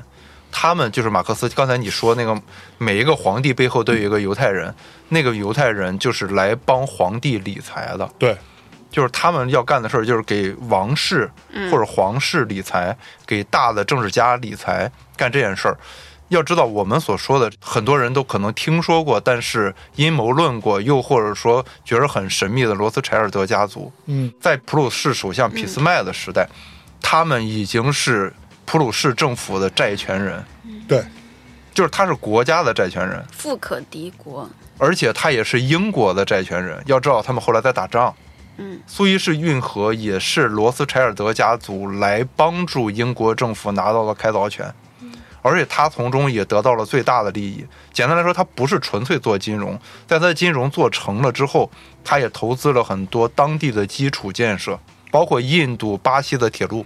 等等这些东西，嗯嗯给他积累了巨额的财富，是这样来的。所以当时德皇威廉，刚才我说的这个人，就是他在退位之前，其实威廉才是德国闪电战的发明人，嗯也是威廉主张说用毒气来清理掉所有的犹太人，嗯，这些事儿都是威廉说的。对，而且威廉是接见过，就是那个西安主义者，刚才我说那个犹太复国主义运动发起人的，嗯就是赫尔茨，他是接见过赫尔茨的。嗯他接见赫尔茨的时候，就是说我非常支持那些说犹太德语的人去巴勒斯坦，他们越早走越好。他都这么说了，他就觉着这些犹太人啊，是他所在的这个帝国的吸血鬼嗯，和有对毒的九头蛇。是，这是他自己的认为，这些话都写在《耶路撒冷三千年》里边，大家可以自己去看。嗯，那同样的道理，不是只有德国才反犹，对，像俄国，嗯尼古拉二世就是俄国的末代沙皇，他也是反犹，他有个好朋友拉斯普京嘛，嗯，妖僧 嘛，他们妖都僧是对他们都是反犹的，他们为什么会这么所你有说人这么就遭恨是对吗？这么遭恨，就是原因特别简单，我跟你嗯说原因是什么，就是因为尼古拉二世他是本来就讨厌犹太人，因为俄国是东正教，嗯他们整个现象也还是很虔诚的，其实也是基督教的一个支派嘛。那在这个支派里边，那犹太人就是害死耶稣的那个人，那你说他能不恨？是这是第一点哈。然后第二点，有很多排犹的政策，就比如说加重税啊，然后等等这些东西。那个时候，俄国的布尔什维克思想又开始变得兴盛起来，他又怕这帮犹太人被他自己压急了，就转成布尔什维克，啊，所以他就更加迫害这些犹太人，结果就把这犹太人弄得真加入布尔什维克了。于是后来有了十月革命，就把他推翻了。推翻了之后，当时的俄罗斯里边有三百多万犹太人居住啊。哦，你想，那些犹太人很多其实都是农民，对，就这样。然后十月革命之后，他们就住在这儿。在沙皇倒台了之后，下一个反犹的是谁？是斯大林嘛？啊，斯大林本身也是一个反犹主义者，是不是啊？对，就我看到有有一种说法，我不知道是不是对哈、就是说犹太人，正如我们之前说的，他没有土地嘛，嗯，所以他就从事一些高利贷或者说跟金融相关的一些事儿，对吧？其实，在那个时候比较早期，嗯，是受到我们刚刚说的，就全欧洲的排挤的，对，赚钱这件事情是在下滑的。而一直等到一四九二年，哥伦布老师发现新大陆了，对吧？嗯，然后从这儿开始，犹太人就开始慢慢的兴盛起来。嗯，说在这个过程当中呢，他们做很多类似于投机倒把的生意啊，无论是什么参与海运啊、贩卖物资啊，包括贩卖黑奴。嗯，所以在这个中间，他们就是一个最大的中间商。嗯，甚至甭管用什么方法，类似于说没有道义的做法，搞垄断，嗯，才使得他们的坏名声，嗯，逐渐的传播到全世界。这个是差不多是这么回事儿吗？还是说夸张了？嗯，有夸张的成分，我嗯觉着，因为但是我这段儿不能说的那么具体和了解，因为我对这一块儿不是很有阅读的那个资料。嗯但是我能说的是这样，你刚才说的这个问题，像罗斯柴尔德他们家族，他们家族最早在德国这个上生嗯活，当时德国差不多有三百五十个大大小小的公国，嗯星罗棋布，那时候还没有德国这个概念，嗯每个国家都有自己的货币。就是一开始第一个老罗斯柴尔德叫梅耶罗斯柴尔德，嗯哼他就是通过兑汇汇率的那个差价，他是靠这个炒外汇炒外汇，他就干这个事儿的，他靠这个东西来赚钱的。然后后来他就发现，哎，这个事儿干得过，然后他就开始开这种金融的机构，嗯然后慢慢的往外再继续扩展是，扩展到后来他有五个儿子，他这五个儿子跟他一块儿在做这件事儿，然后他这五个儿子其中有一个叫内森迈尔。罗斯柴尔德后来就去了英国，开了英国的分公司。然后他其他的儿子有一个留在法兰克福，然后剩下的要不去了当时的阿姆斯特丹，然后要么去了那个巴黎之类的这些地方，还有人去了那不勒斯什么的，这些地方都是当时欧洲的各个金融中心。嗯，因为他们都是亲兄弟，对而且很团结，所以他们就之间互通消息。嗯通过这个，他们的信息就是最快的。你要知道，就是在欧洲所有的人，除了在战场上的人之外，最早知道拿破仑战败的就是罗斯柴尔德家族的人对。，就他们的消息就是这么灵通，嗯后来就开始，比如说贷款给德国政府，嗯贷款给英国政府，以及到后来一战的时候，他们不是资助协约国，也不是资助同盟国，他们是资助协约国和同盟国，两边生意都做。对这帮人在打，对吃完原告吃被告，对对，，就是这个状态嘛。只不过就后来他们发现一件事儿，就是这个战争再这样继续打，下去，就后来就打成堑壕战了。嗯大家可以看有一个电影叫《西线无战事》，是西线无战事就是讲的那个堑壕战，就当时你为了推进几百米，嗯，要死上万人，就在那个时候发明了坦克这个玩哎最意近儿，又出了一对对对个新的西线无战事，对，又有了新的西线无战事，然后大家可以去看那个新的或者这个旧的西线这无个战当中事。最重要就是坦克这件事对情。，就是在那里边，这帮犹太人就发现再这么打下去，我们钱收不回来了， 就因为都打废了，都没钱了嘛。嗯嗯于是他们就断供了德国，啊所以才所以所以威廉就垮台了。啊，然后威廉宣布，所以他那么恨呢。他垮台了之后，然后就变成魏玛政府嘛。嗯，魏玛政府的代表跟兴登堡就签了停战协议，然后后来有巴黎和会、嗯凡尔赛合约这些事儿，对对对就德国当时已经废了。废了之后，我不知道是真是假，嗯我是看了某一个资料里边就说，当时在一战之后，德国已经这么惨了，嗯犹太人解雇了大部分的德国工人。然后你就会更加的可怕了。你要知道，解雇这些德国工人，后来没有过多久，就是希特勒的时代啊。那必然会遭到疯狂的反扑嘛。对，所以有一种说法说，当时希特勒他反犹的那个最重要的论据就是犹太人背叛了德国，对使我们变成今天这个样子。不是希特勒自己这么想，嗯是很多德国人当时都这么想。对，所以其实最开始他们是要把犹太人流放到马达加斯加的。马达加斯加是一开始的最终解决方案。对到了一九四二年的万湖会议的时候，他们把最终方案就变成了去波兰的那个奥斯维对辛那个村子，然后最后就把它最消灭掉嘛最终的解决掉。对他们用这样一个办法，因为奥斯维辛是有两种不同的，我们现在管它叫集中营。集中营是我们的一个感觉，但其实集中营是不仅有犹太人的，还有政治犯，还有那个苏联的俘虏等等，都在集中营。嗯这些人是干苦工的，对还有灭绝营。对，灭绝营是干什么呢？就是你去了之后就不会再出来了，你最终的结局就是死的。是对，这个一会儿我可以给大家推荐几本书来说。嗯嗯就这些人，他们都是反犹的，斯大林也是反犹的。对斯大林反犹的原因特别特别简单，其实、嗯就是在一九四八年以色列建国的时候，一开始其实还好，就是列宁谁的也都说要平等，因为当时苏联有一个法律，就比如说在某一个区域里边有一百万这个民族的人在此住着，你就可以建立一个自己的加盟共和国。啊，但是你看，我刚才说了，整个苏联当时十月革命之后统计过有三百多万犹太人，但是他们在哪儿住的都不够一百万人。他们很有建一个加盟共和国，加入到苏维埃大家庭里边的这个意愿，但是他们人数没有凑齐，大家也都不想搬家。所以就造成他们没有做成这样一个犹太人的加盟共和国加入苏联，但是呢，本古里安在以色列他们的应许之地做到了。嗯，我操，这帮人当时涕泪满衣裳啊！哎呀，但是这些涕泪满衣裳的人里边，有很多是布尔什维克的高层，哦，就高级干部。哇那你想，就等于说是你的常委有一部分是犹太人，嗯，他们现在有动了这个心思了。对，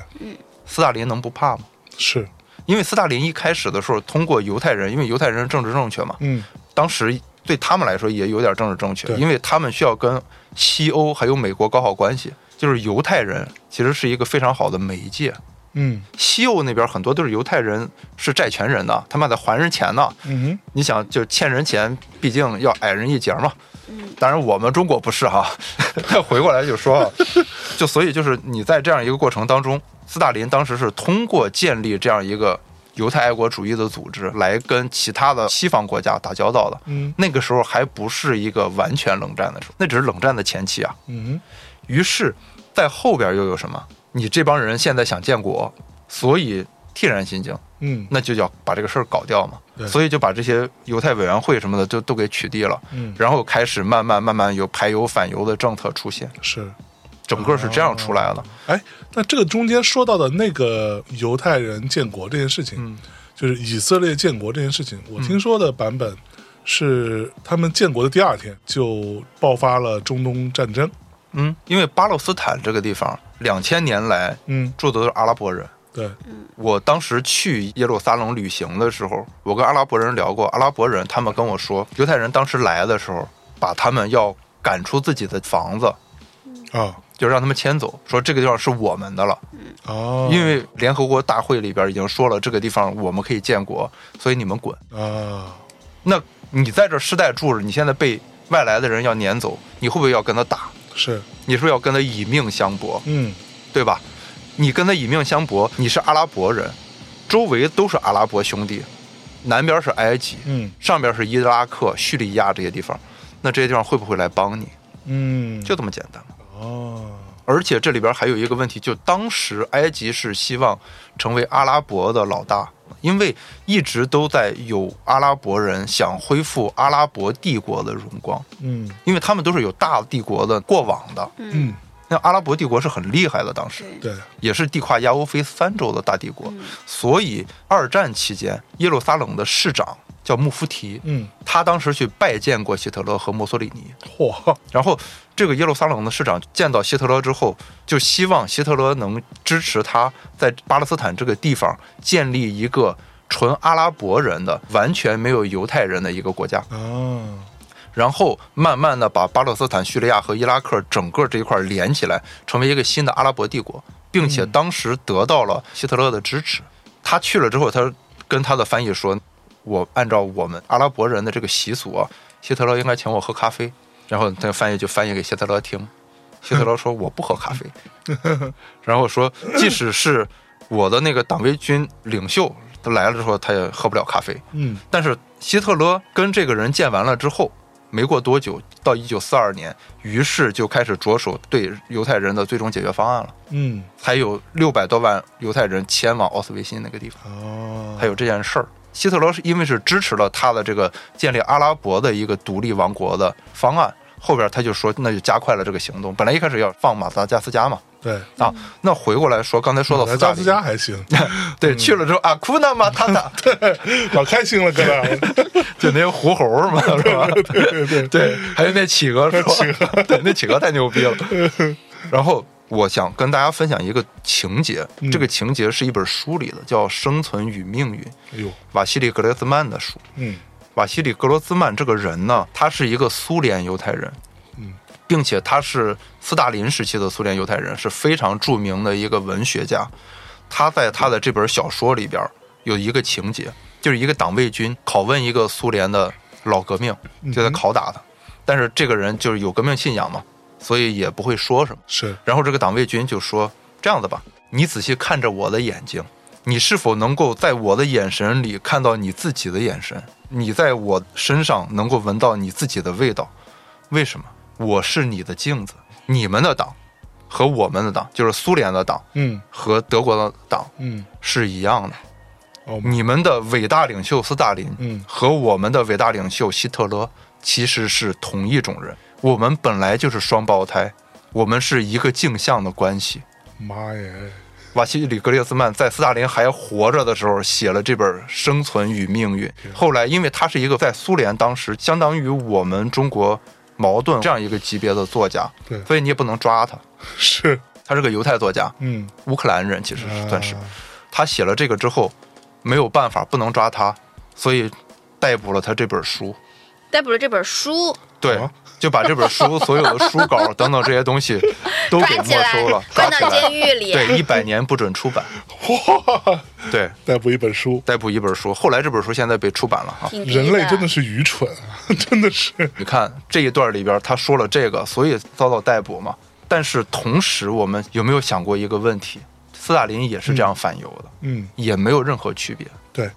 德国人是这样反的，嗯，苏联人俄也这俄样，苏联人、俄国人也都是这样反的。对，当时的奥地利维也纳也是在这样反的，是，然后还有很多很多地方都在这样反，嗯，就是因为他们融不进去嘛。对，包括其实你刚才说的说希特勒，然后他的那整个思想什么之类的，嗯希特勒不是一个纯粹的反犹主义者。嚯，我这个地方我可以这样说哟，怎么着给希特勒洗个白啊，？ 不洗白，我只是想说，我看过一个纪录片叫《阿道夫·希特勒的行迹》，哎呦，这个纪录片里边就说希特勒当时很小的时候，他母亲患了癌症，嗯，整个照顾他母亲一直到生命终点的是一个犹太人的医生，嗯，这个人叫布洛赫，他一直帮助希特勒，让他母亲安详的离开了人间，所以希特勒一直对这个人非常感激。嗯，一直到二战，他的反犹已经变成那么疯狂的时候，他还帮助这个他自己称的叫高尚犹太人逃往美国。哎，哦不，是说是因为犹太那个医生把他妈给治死了吗？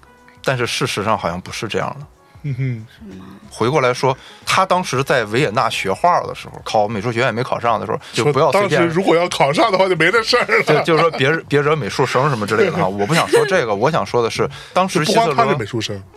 什么丘吉尔什么的都画画嗯画都画画了。那你还老惹方老师，那我也是美术生啊，这是人民内部那矛我盾。走。 然后特别有趣的是，当时希特勒在那个地方要画明信片挣钱，挣他在维也纳的生活费对，他才能继续在这个上求学。对，有一天在他画画的时候，有一个人就看着他画，在美泉宫旁边。看他画完了之后，这个人就走了，写在了自己的日记上。这个人在不远处的一个咖啡馆端盘子。这个人是流亡的斯大林，一生的死敌，在维也纳一生见过这一次面。天哪，他们竟然见过面啊，他们两个人当时没有任何交谈，互相只是看了看对方。只是在人群里看了你一眼。对，真的是传奇吧？我去，这些东西，刚才我说的这些，希特勒都写在自己那本书上，叫《我的奋斗》。对这本书我以前还真看过，那个时候我上初中，我也看过，就是是他所有那个书，说实话，我觉得没有什么了不起的，对就是没有什么只不过是希特勒写的，所以才了不起，就这么对，简单。就是他写了好多，就是他，就说白了，就是他有很多，我不知道是真的还是说他自己吹牛逼的，反正感觉就是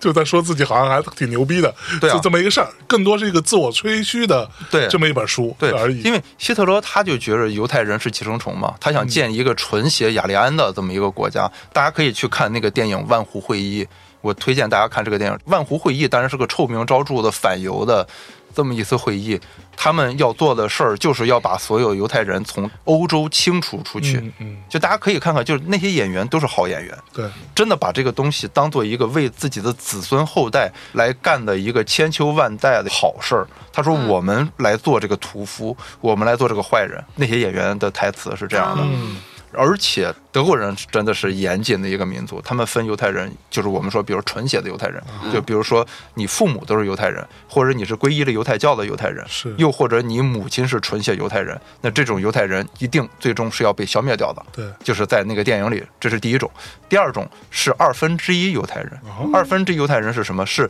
父亲是犹太人，而母亲是雅利安人的这种。嗯那这种犹太人，就在那个电影里边明确的说过，有一些人是工程师，嗯或者是一些兵工厂的技术工人。一九四二年啊嗯，正打得如火如荼的时候，你这个时候你不可能把这些人全给弄死啊！你全弄死之后，谁帮德国人做武器啊？嗯然后还有一些人甚至是一战老兵，是在战场上立过功的。这犹太人也当时是在德国的战场上的，嗯嗯，有这么一帮人。是然后他们还有四分之一犹太人，等等等等，他们分特别细。而且他们当时都在说的一个问题就是，犹太人留下的这个庞大的财产，我们怎么处理？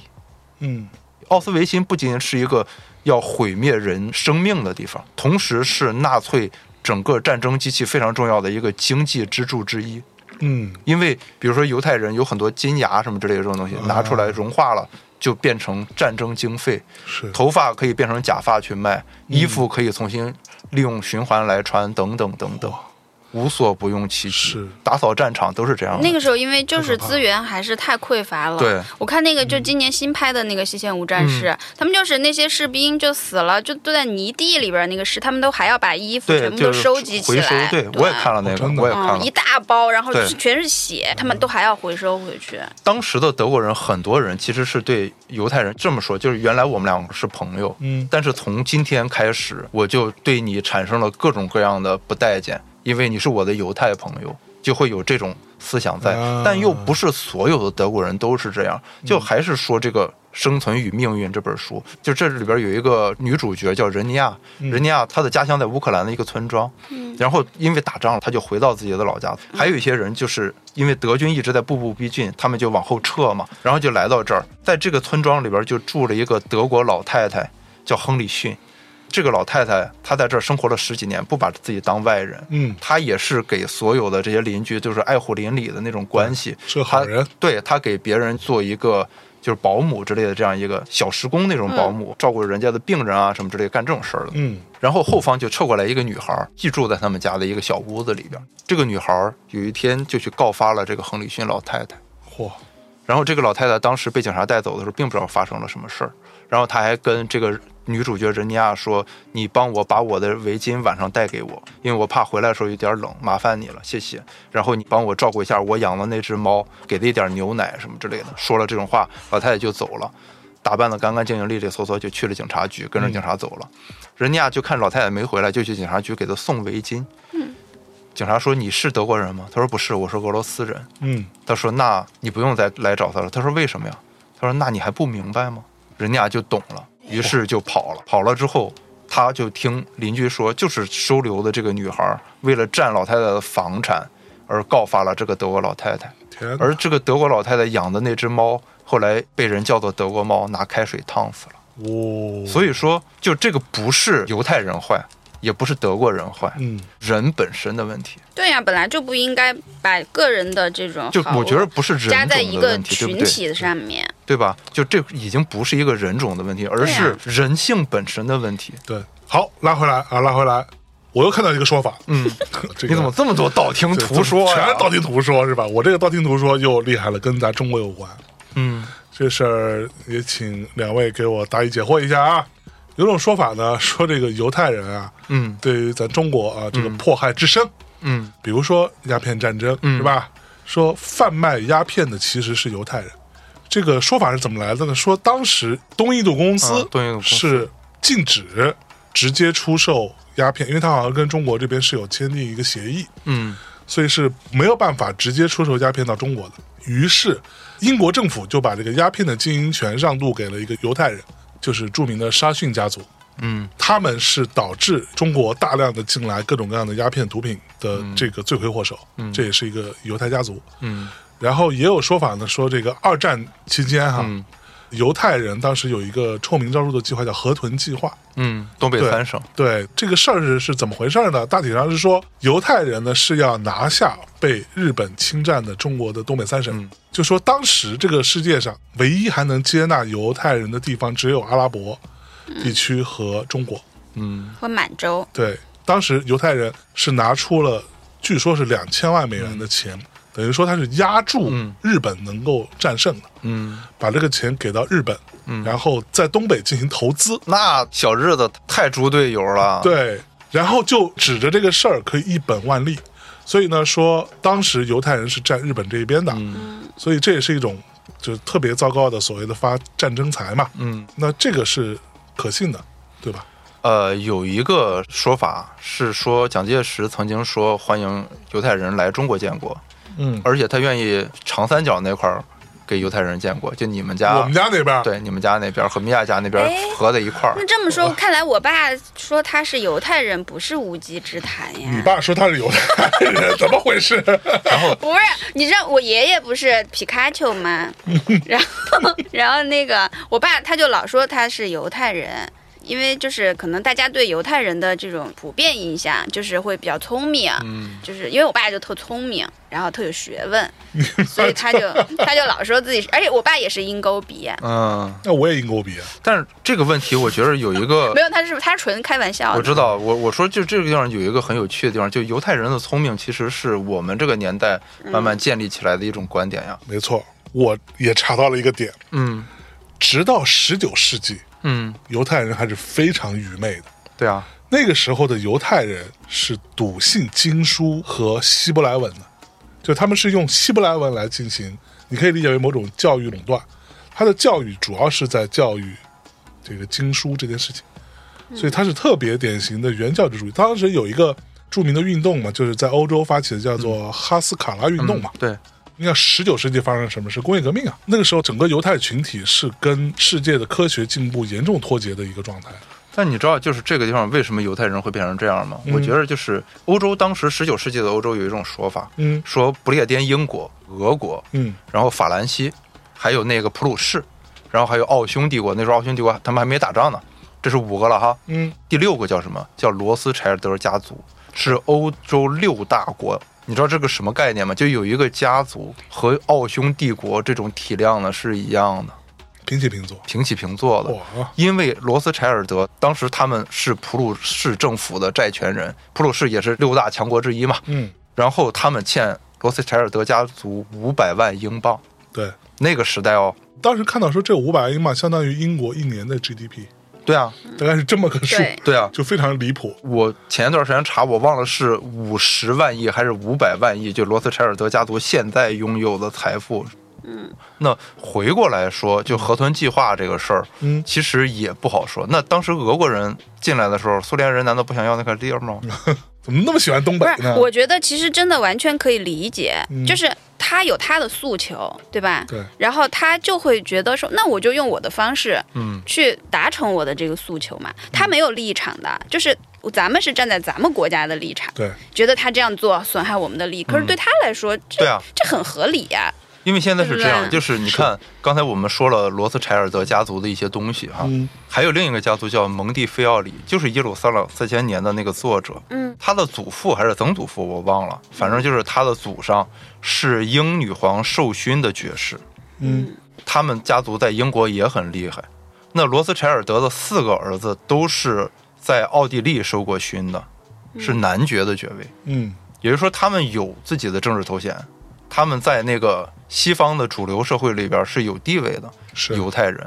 而这两个家族也是主要帮助投资买耶路撒冷土地的犹太人，啊，或者说犹太财团。嗯他们专门买了很多很多的巴勒斯坦地区的地，然后让一些犹太人，尤其是东欧，还有当时俄罗斯的犹太人迁过来，在这个地方变成在这儿的自工农。那你在这儿，这个土地就属于你的了。建立了很多犹太人定居点，才有了后来到本古里安他们那个时候，才能那么快、嗯，那么迅速的在这个地方建国。就是罗斯柴尔德也好，蒙蒂菲奥里也好，他们才是真正幕后的那个推手。有一种阴谋论的说法，罗斯柴尔德他们家族就拥有世界上最牛逼的银行美联储嘛，啊哈，嗯有是这么个说法。实际的控制人是他们嘛？对，这是关于罗斯柴尔德家族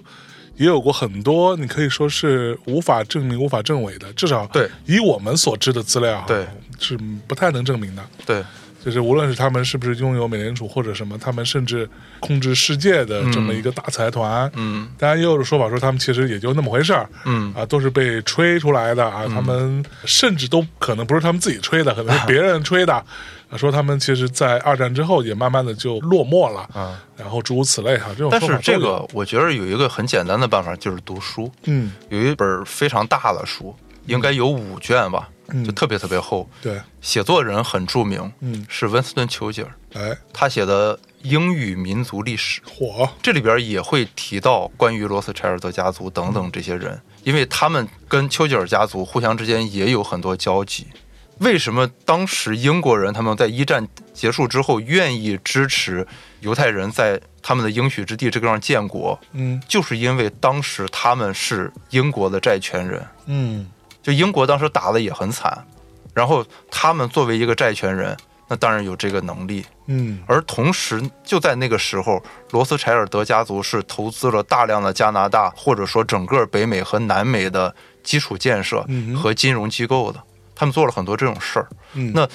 从这个道理上来说，当然美国也在他们的范围之内。嗯嗯也就是说，可能是他们这帮人建立了美国的一个金融体系的雏形。哎那如果是这样的话，是不是就有可能是美国人通过罗斯柴尔德他们这些犹太财阀的钱，来到了欧洲战场，嗯，帮助了一战？有这种可能，有这种可能性，我只能说有这种可能性，因为这些人他们在背后做这样一个生意。你不用说犹太人，荷兰人在一战的时候，一边跟德国人打，还有卖给德国人武器呢。对做买卖嘛，这做买卖无国界，是就是赚钱嘛，不对含就是的，对，赚钱不寒碜。嗯就万湖会议里边，一个纳粹就说嘛，毕竟钱不是臭的，不是每个人都有那么强烈的这种国家对民族的概念。是对不，是？就是对他啊，们你就像咱们国家，那张伯驹他就会说“但求永存无土”，嗯但是那卢芹斋就会把昭陵六郡都给卖出去，嗯对这不是这都一样吗？对，所以这就是这是人和人之间的差别，我觉得这不是那个民族的差别哈。那回过来说，就是在一战之后，德国有一个词，就是这个词德语里边，我想想怎么发音，叫 Deutschland。徐浩峰老师管这个叫“刀背儿藏身”，哎呦喂， 但是德语里边这个词意思是说，有一个刺刀在背后的传说。一战时候还画过类似这种的漫画，就一个德国士兵在那儿战壕里边开枪呢，嗯后边就有一个戴着厨师帽的那么一个犹太长相的那么一个人拿刀在捅他。哦，也就是说，我们德国的士兵在前线打仗，浴血奋战，嗯你们在后边捅我们刀子。嗯所以这也是德国人就在一战之后如此恨犹太人的一个很重要的原因。 ，OK，然后这也引发了后来慢慢慢慢，希特勒在经过了那么多年之后，形成了他的一个反犹思想，嗯等等等等都是这样。但是话说回来哎，所有的这一切的，就是你到底说你是反犹的也好，还是怎么样也好，我觉得还是人本身的问题，嗯，就不是你是什么颜色的，是，也不是你是什么信仰。我相信任何一种宗教，它都是叫人向善的。嗯他没有任何一个宗教说咱这个教义就是就是要去坑蒙害拐别人，骗， 就是然要后害就人要。我自己好。 对，那我觉得没有这种东西。如果你是这种东西的话，大家不太容易听， 知道吧？就不是很容易接受。对，在这样一个情况下，形成这样一种反犹的思想，刚才我们已经分析了那么多了，嗯但其实更多更多出于人和利益的考虑更多吧，我觉，OK，着。好，那我先别着急做总结，嗯那我们来接着聊一个话题哈，就是那么多话题啊，那相当重要，去你了为什么突然对犹太人这么感兴趣了？今天不划水，这是为什因为么？我们家 Kanye West，我是他的歌迷啊，那我肯定要了解他到底在想什么，对吧？突然之间挖一挖，发现这你个坑还好真是很真大爱哎！真爱，对。好，犹太人嗯控制全世界这样的一种论调嗯是怎么传播的？我想跟大家稍微探讨一下，或者听听更加深邃的一些意见哈。我先说说我知道的一些东西，举个例子哈。这个话题它真的不是空穴来风吧？我相信，也不是我们在这儿道听途说。当年我们又说到董王老师是吧？川大爷，川大爷当时在竞选的时候是有指责希拉里跟犹太人有 PY 交易的，啊而且他说了，如果希拉里当选，犹太人就会控制整个美国。嗯在那个时候，据我查到的，犹太人在全美国只占百分之二的人口，嗯他凭什么控制整个美国？再回过头来看哈，就是我们今天想到的所有这些犹太人什么天才辈出啦，嗯犹太财阀统治世界啦，呃，甚至包含犹太人是特别高级的、嗯有大智慧的、聪明的。得了很多的什么诺贝尔奖，嗯，啊、赚了很多很多钱，这种论调也不过就这几十年才流行起来的。对，就是二战之后，是。而犹太人曾经，我们之前也、啊也对啊有说到过，曾经的犹太人，他其实是埃及人的雇佣兵嘛，对啊，啊，他也当过别人的雇佣兵，对，雇佣兵就是给钱办给事给儿给嘛，钱就把事儿办对了。啊同时，他也是呃，经常是这种所谓的宗教暴动嗯，对当啊，中很重要的一个生力军吧，对，非常重要的一个角色。我当时还看到过一个说法，就是犹太人的形象其实是从之前是一个战士，嗯，是一个武士的形象，逐步的才转为后来的商对啊人的形象的对。没有土地造成的对嘛，，而问题最大的点就是，其实之前犹太的成功商人也只是极少数，对啊，而大多数的犹太人其实都是非常贫穷的，嗯甚至这当中可能也会有一些中产阶层，嗯而这些中产阶层慢慢的就往上的跃升吧，嗯，会变成了某一种精英或者新贵，对吧？然后他们又掌握了更多的话语权，嗯然后我们说到这个犹太复国主义这件事情，嗯，这个说法就相对比较惊悚一点啊。我给大家说一说，当然我只是我看来的，说当年的这个所谓的犹太恐怖分子，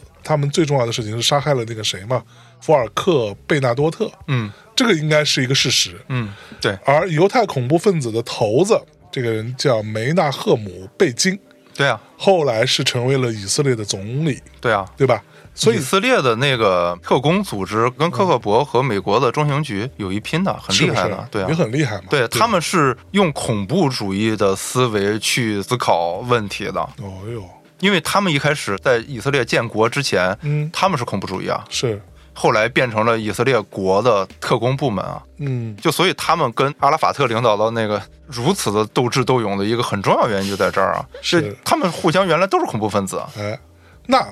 犹太人真的控制世界吗？或者犹太人控制世界这个论调是如何传播的呢？ 中国人真的威胁世界吗？ 那就这 OK 这个问题就很简单嘛，对就是现在不管是白左还是很多人会说我们威胁世界，嗯，我们威胁世界啥了？用熊猫来威胁整个世界，让整个世界萌化是吗？我今天还看到说这个我们国家的香香还没回来呢。说要因为什么疫情的关系要延到明年才能回来了，明年三四月份啊才能回来。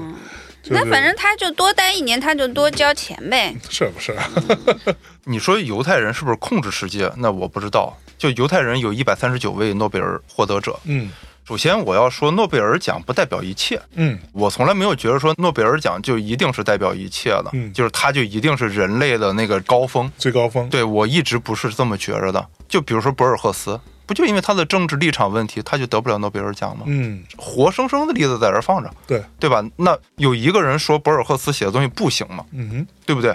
那有很多这种伟大的作家，他们东西都不行吗？他们没得诺贝尔奖，嗯包括老舍，他去世了，因为这个评奖的规则，所以他没有拿到诺贝尔奖。那犹太人，刚才我们说了，犹太人一种定义方式，那你这个这么宽 泛，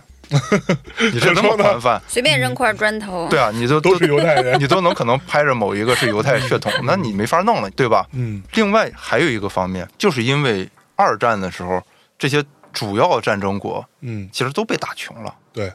犹太人确确实实赚了钱，是而当时的犹太很大一部分人都已经迁到北美去了。嗯那北美是远离战场的地方，那当然他们就会比较有钱。嗯其实我们可以看很多很多各种各样的美剧、电影之类的，犹太人不是所有人都富有的。嗯像刚才我们举《生活大爆炸》那个例子，Howard 就是非常典型的犹太家庭，嗯，就是祖上传下来那么一栋房子， 是也没啥别的东西。对，最有钱还是他那的印度哥们儿，对 吧印度哥们儿？Rush 真有钱对吧？Rush 才是真有钱的 那就个，好就不叫好什么 rush ？Rush 嘛，然后就是那个什么，他爸是印度一外科医生，然后这对大哥就已经有钱到那样，说你们要不要无人机？我一人送一个。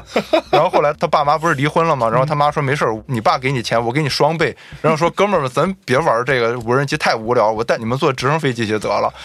真正有钱是 Rush，不是这个犹太哥们儿，对不对？那回过来说，是不是有一种可能，大家说的只是那几个财团啊，而这几个财团，它实际上确实掌握着整个世界的金融秩序。对，或者对不对说文化娱乐啊这些而且部分都在他手里，你刚才说那个，像迪士尼，嗯，对吧？像华纳，对这些都是犹太人开的。对，犹太导演也很多，科恩兄弟，，科恩兄弟，对，对不对？伍迪·艾伦，嗯，这不都是犹太导演吗对？罗曼波兰斯基也对啊是波兰斯基现在好像也 对日子过得不太好，对，然后，所以就是有很多很多这样的犹太人。那这些犹太人，你说他控制世界，我想不是这个，是美国在控制世界造成的吧？哦，不是叫犹太人在控制世界，应该叫美国在控制世界，而恰巧正好是这些大的犹太财团和犹太企业，嗯或者说有犹太背景的企业，都在美国。脸书，对吧？扎克伯格啊，扎扎克克伯伯格格也是犹也太是人，他也犹太人，对，对不对？那不要说是犹太人控制世界，我觉得还是叫美国在控制世界吧，嗯，这是不是更合理一点？因为这个，我想。没有任何一个听众能否认说，美国现在是世界上依然最强的那个国家。当然。东来，西各位听众，当今世界的所有问题，所有重要的大的事情，都是中美问题。对啊，简单说就是这么回事儿。对你要有这个格局，看到这件事情，那很多事情就不要过于纠结了， 对吧？对，所以我就觉得，就是我们说犹太人控制世界，不如说是美国在控制世界。而我们刚才举的一切的例子，洛克菲勒，嗯美国的大财团嘛，对，他是犹太人不假，嗯，他跟美国比起来呢，那可能他没有那么厉害。是，但是犹太人确确实实，因为他们有这么多大的财团，有这么多大的在美国的精英，他们确实在一定程度上可以左右美国的大选，这个没有问题，是因为人家投资嘛，对，人家投资，没有呃人钱家选一个自己的代理人，这个非常正常嗯。奥巴马也是犹太人啊，嗯，因为他妈是犹太人啊。我刚才说了认定方式嘛，是，所以奥巴马才能成为第一个黑人美国总统啊。嗯，好，那既然说到黑人，嗯哈哈哈， 那我来说说这个，稍微研究了一下，嗯，就这个事儿怎么就引起那么大的啊？当然有很多啊，我看到很多社交网络上、很多人在以此来嘲讽美国的所谓的这个什么言论自由这件事情。嗯你可以说说中国人，嗯，说说亚洲人，你可以歧视亚洲人，你甚至你歧视黑人，歧视哪都没没问题。但是你犹太人这个事情不能聊啊，一聊你就死。嗯，诸如全世界有史以来最有钱的黑人坎爷老师，嗯，以及 NBA 著名球星欧文老师，嗯，这个事儿到底是怎么回事儿？先说说我稍微查一查找到的一些简单的背景信息。嗯，我们在坎爷那期节目有说过啊，他的说法是黑人也是犹太人，嗯黑人也是犹太人和犹太的黑人根源这是不一样的。嗯因为有另外一个教派，一个黑人先知曾经提出的是，美国的黑人才是古以色列人的真正的后裔，嗯，啊这个表述是完全不一样的。对，侃爷说的是黑人也是犹太人，嗯而美国的另外一个教派说的是，嗯，只有美国的黑人，嗯，才他妈是犹太人，其他人全部都是冒名顶替的，这是完全两件事，啊对吧？有一种说法呢是说，跟着摩西出埃及去以色列的犹太人当中，嗯是有深色皮肤的。所以呢，说有黑人这条大体上是佐证了 Kanye West 说的那个嗯逻辑，而欧文他的这个所谓的祸从社交网络出，嗯，是因为他转发了一部纪录片儿，嗯这个纪录片儿的名字叫做《从希伯来人到黑人：唤醒美国黑人》。嗯那这个纪录片呢，我有看过一些片段，我没有找到特别完整的片源，嗯但是我去看了一些关于这个纪录片的相关的大体上的一些描述啊，其实争议蛮大的，或者说它的阴谋论的这个味道还是蛮重的。嗯但是它的核心说的就是美国黑人才是真正意义上的希伯来人后裔，其他人全部都不是，嗯其他人都是冒名顶替的。嗯刚刚说到另外一个教派嗯是谁呢？是美国的一个黑人先知，这个人叫做 William Saunders Crowdy，这个人提出的、嗯啊。这个大家网上可以找到这个人的相关的照片啊什么的，我们的推送里也会有哈。他说他做了个梦，嗯啊，然后他说梦里上帝对他说，美国的黑人才是古以色列人的真正的后裔。嗯他说这件事情的论据，他有引经据典、嗯来去佐证他的说法。圣经旧约当中有一卷叫做《耶利米书》，嗯非常清晰啊，第十四章第二节，嗯，原文是这样的：Judah mountains and the gates thereof languish, they are black unto the ground。啊啊，我们一般的中文翻译是说犹大悲哀，嗯城门衰败，嗯人们穿上黑衣坐在地上。嗯，但是呢，最后这一句 “They are black onto the ground”，嗯，也可以啊，啊可以说被翻译成他们是黑人嗯坐在地上。嗯这句话就成为了这个教派的一个某一种哦最根本的教义的所在，意思就是说黑人群体，嗯，才是真正意义上的那群人。嗯那他们才是真正的犹太人。嗯，就像刚刚老方说的，说埃塞俄比亚的这个对黑人犹非太人洲，非洲犹太人对，这个是真实存在的这嘛是？存在的，对，三千多年前就已经存在了，对对吧？所所罗罗门门王的王孩子和和十埃八塞女俄比亚女对王的后十八裔女嘛，王的孩子，对，然后圣经当中也有类似的说法，说他们不是这块土地的原住民，这块土地指的就是那个迦南地嘛。嗯。那问题来了，那个迦南人到底去了哪里了呢？迦南人后来退出历史舞台了，就是耶路撒冷这个地方，嗯一开始最早居住的迦南人，他们在这个地方盖了他们的堡垒，是一个据点，啊哈，是一个军事和生活的一个结合在一块儿的据点。然后他们当时就是集训泉嘛，然后他们就在集训泉为了保护水源，所以他们就在这个水源上边盖了很坚固的一个防御的体系，因为你也知道水源断了人就死了嘛。后来他们衰败了，衰败了之后，就是从埃及回来的这些以色列人，他们在这个基础上就大卫，其实就是大卫和扫罗他们在这个基础上营建了这个地方。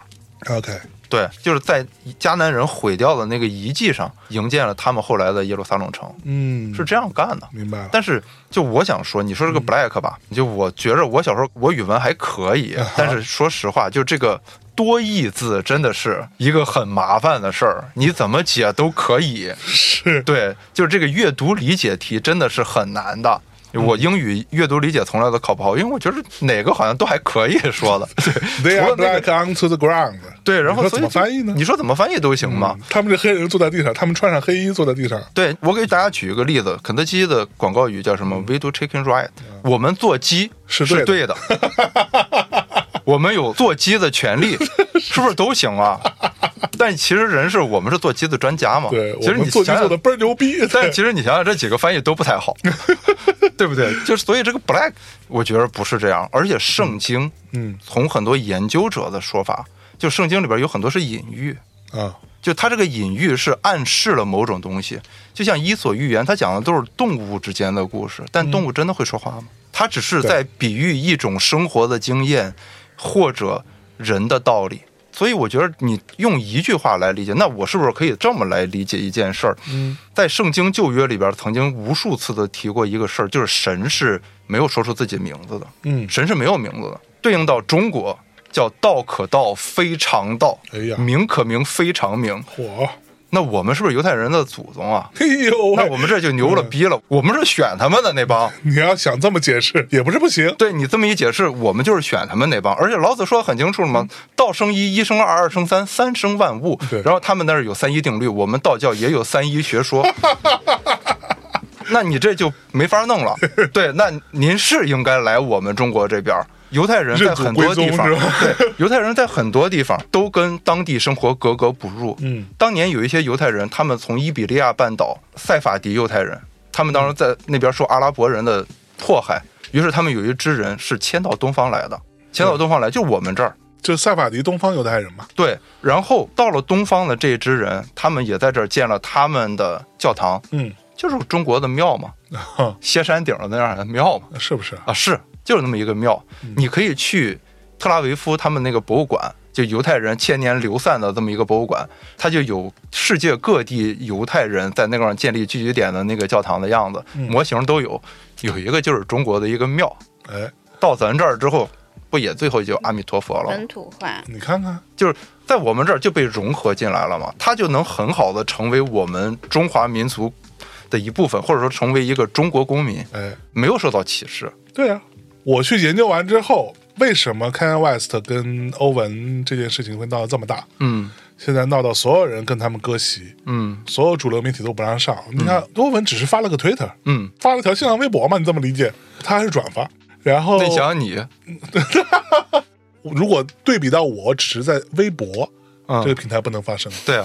但欧文是因为发了条微博，在所有平台全部挂掉了。啊，然那后就，说明人家的言论更不自由嘛，只能这么说。 然后你想，Kanye West 这真的就是，据统计，他至少损失了二十亿美金。 啊，那也还行，不是很多嘛。对对，就是这些事情搞得这么大，我查了一查，思考了一下，嗯我觉得呢，这个点我姑且啊，这个非常肤浅的得出一个小结论：为什么嗯侃爷跟欧文最大的问题是他们质疑了谁才是真正的犹太人啊，这个事儿？这个事情动了犹太教的根本，那个根基，他否定了犹太人的历史身份。和宗教角色，尤其在美国以及目前整个西方都是那种政治正确的大环境下，嗯黑人兄弟们目前已经是基本上想要去做什么，嗯都没有人敢公开出来阻止了，都别说不阻止，嗯都得站出来支持，啊对吧？你不支持，就显得你已经非常的反动了。啊，所以黑人族群运动，再加上我们刚刚说这个宗教原教旨主义的这层 buff，嗯再加上一直以来都存在在西方的暗流涌动的反犹主义，嗯这个才是真正危险的地方。嗯而这个部分为什么会这么快被摁死？嗯就是因为它的主流的媒体和主流的商业体，嗯大部分是在犹太人手里面的，嗯而犹太人认为你是在动摇我犹太教的根基，嗯如果不把你摁死，这个事儿就大了，啊而又加上你是黑人，嗯而西方现在所有人，我们再讲个狠一点的，啊，不一定准确的，嗯，为什么那么多富豪那帮逼动不动就要加入犹太教？嗯的原因也很简单，因为啊对于犹太人的这种赎罪的心理也好，这种愧疚补偿心理也好，这个事情已经成为西方整体的意识形态一个非常重对，要的这就是我想跟一你个潮流，说的一个地方，就是有一个人曾经说过，就是在奥斯维辛以后，写诗是残酷的，嗯，因为当时在二战时期，有大量的犹太人被灭绝掉了，对而希特勒当时的政策是整个种族性的灭绝，对，那就造成了，其实我觉着，不管是我们看到的很多各种各样关于犹太和二战的书也好，然后包括后来很多像斯皮尔伯格这种大导演拍的《辛德勒名单》也好，我去过辛德勒的墓，辛德勒墓就在大卫塔的下边有一个公墓，嗯然后很多人在那儿放了石头，以示他们对辛德勒这个真人的纪念。在我们中国，管这个东西叫什么？叫伤痕文学。对就像我们在那样一个风雨如晦的年代过来之后，很多人反思那个年代的事情，嗯写了很多伤痕文学。我非常欣赏邓小平说过一句话，说哭哭啼啼没有出息， 就这么简单。嗯，就是白人觉得他们欠债，他们债太他妈多了那样的话，那可说呢，你对中国，你对东亚民族有没有债？你没有不是中债国吗，你不是光中国，你对东亚三国有没有债？你对阿拉伯人有没有债？你对印度人有没有债？你对南美人有没有债？你对黑人有没有债？对，那你这辈子别干别的，你们就还债吧。你们这一辈子，你们下一辈子，你们佛经里边叫无量阿僧祇劫，你也还不完，嗯就这么简单。对，欠钱容易，欠人情那难了，你这辈子还不完了对。然后所以就是所有的这一切，因为他们当时有过经历过种族灭绝，所以这个东西不能碰，不能碰，对，就变成这样一个东西，就变成一个很脆弱的一个神经。而就另他外一永种，远。都立在那儿，他是一个达摩克斯之剑，对啊他就挂那儿，对啊所有人你不要碰，对啊，然后全世界各地，嗯你可以拿富人，嗯你可以拿总统，嗯你可以拿有权有势的嗯明星、嗯，开玩笑，开玩笑，对你可以辱骂他们，你可以对反对他们，但是没有人敢反对犹太人。现在是这样的一个状况，所以在我看来，啊嗯这甚至是某一种特别功利的行为。就因为你我说们 特朗普的女儿他妈的干了这个事儿，然对后啊你还敢说我吗？你说我，你可不是针对富人阶层，嗯，说我为富不仁，或者我怎么剥削人民，你他妈是反对犹太人哦。哎，但是说实话，这个时候我觉着可以换一种说法。嗯意大利有一个很厉害的作家叫普里莫莱维，他是奥斯维辛的亲历者和幸存者，嗯哼，他是意大利著名的作家和化学家。然后他写了一本书，一九八六年出版，叫《被淹没与被拯救》的。嗯然后他最后因为愧疚而在美国跳楼自杀。嗯哼，然后他在这本书里边有这么一段说：“你会不会感到惭愧？因为代替他人而活下来的，特别是死去的那个人，比你更慷慨、更敏感、更有用、更聪明、更具活下去的意义。这不仅是一种假想，更是猜疑的阴影。每个人都是他兄弟的该隐，该隐是圣经里的人物。嗯我们每个人都篡夺了邻居的房屋，并取而代之，这是一种假想，但它噬咬着我们，它像蛀虫一样深深地隐藏在我们的心灵之中。嗯，有人曾经问过他，因为他在奥斯维辛待过，对人说你在奥斯维辛有那么多犹太人，你们为什么不反抗呢？对德军没有那么多人，他们的子弹什么各方面都是有数的。是他说，因为你在那个时候你就已经不再是人了，你变得更加像一个动物，然后你就希望能多占一点别人没发现的面包，能多喝一口水。嗯哼，今年我在泉州的时候，那个泉州的听友推给我的那本书叫《被统治的艺术》，一个加拿大的学者写的，他的中国名字叫宋一鸣。嗯他写的这本书里边就提到很有意思的概念，叫解域化和再域化，就是每一个人，就比如说你从这个地方被拔出来，送到另一个地方去，一个你完全陌生的地方，这个叫解域化嘛。嗯然后你在那个地方就会形成一个新的社会，因为我们人都是社会性的动物，所以你就会形成一个新的社会。在这个新的社会里边，你就再域化。嗯其实我们不是在经历大的政治，而经历的更多是日常的政治。这种日常的政治是统治者和被统治者之间的一种平衡。嗯而这种平衡，统治者当然是希望通过这种统治的方式让大家平稳，来维持和延续他的统治对；而被统治者则利用统治者的各种各样的政策来获得各种各样的套利。嗯所以，在奥斯维辛管理犹太人的不是纳粹，嗯是犹太本人。对，而送这些人进毒气室，然后再把他们去埋葬的也是犹太人。嗯下一批这样的犹太人再来的时候，他们负责把上一批埋葬同胞的人送到毒气室去，这就是事实。大家每个人都希望通过一种这样的方式来套利，延续下去。所以这是人性，这跟种族、跟肤色这些东西完全没有关系，对不对？是对啊，那回过来说，我们不管说犹太人是不是在统治世界，我不觉得犹太人在统治世界。那现在确确实实是美国人在控制世界，不能叫统治，但在控制世界，因为他对我们的某些不知名的怕而跟我们进行着一种奇怪的博弈，角力。就是他在与神决裂，他们应该叫以色列，是吧？没有，然后其实说实话，我这里稍微补一句，嗯我自己的感觉，我在听完了整个这个过程，嗯去查了一些资料，听完方老师跟多姐，呃，讲的这些东西，我大概有一个非常粗浅的认知哈。嗯，我不觉得犹太人是所谓那么强大，对啊，再去统治世界，他们就是所有事情幕后的大 boss。嗯但是犹太人呢，他更像是一个全世界的犹太人，嗯尤其是精英阶层，嗯，他更像是一个商业共同体。对它像是基于信仰和共同利益的一个跨国集团，对大家其实是在谋利的。对，而我们因为基于共同的信仰和共同的利益，我们才可能在这当中互相给彼此对导一些资源，对导一些活儿，对然后是这互样相支是这样持一是这下样。但这个东西它只是一个跨国集团，对，它没有强大到我们想那么阴谋论的那个程度。对，因为很有趣，就还是说到刚才我说的那本《被统治的艺术》，它里边说到一个问题，就是我们中国有宗族的这个观念嘛。宗族是个什么东西？就比如说你们家是个军户，你们家有一个人要去当兵，嗯，然后他还要跟这个宗族保持着联系，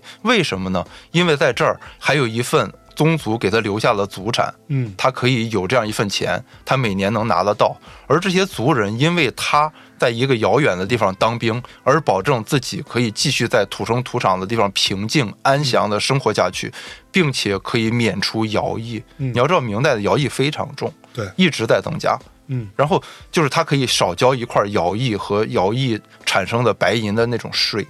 当然有血缘的亲情在里边儿，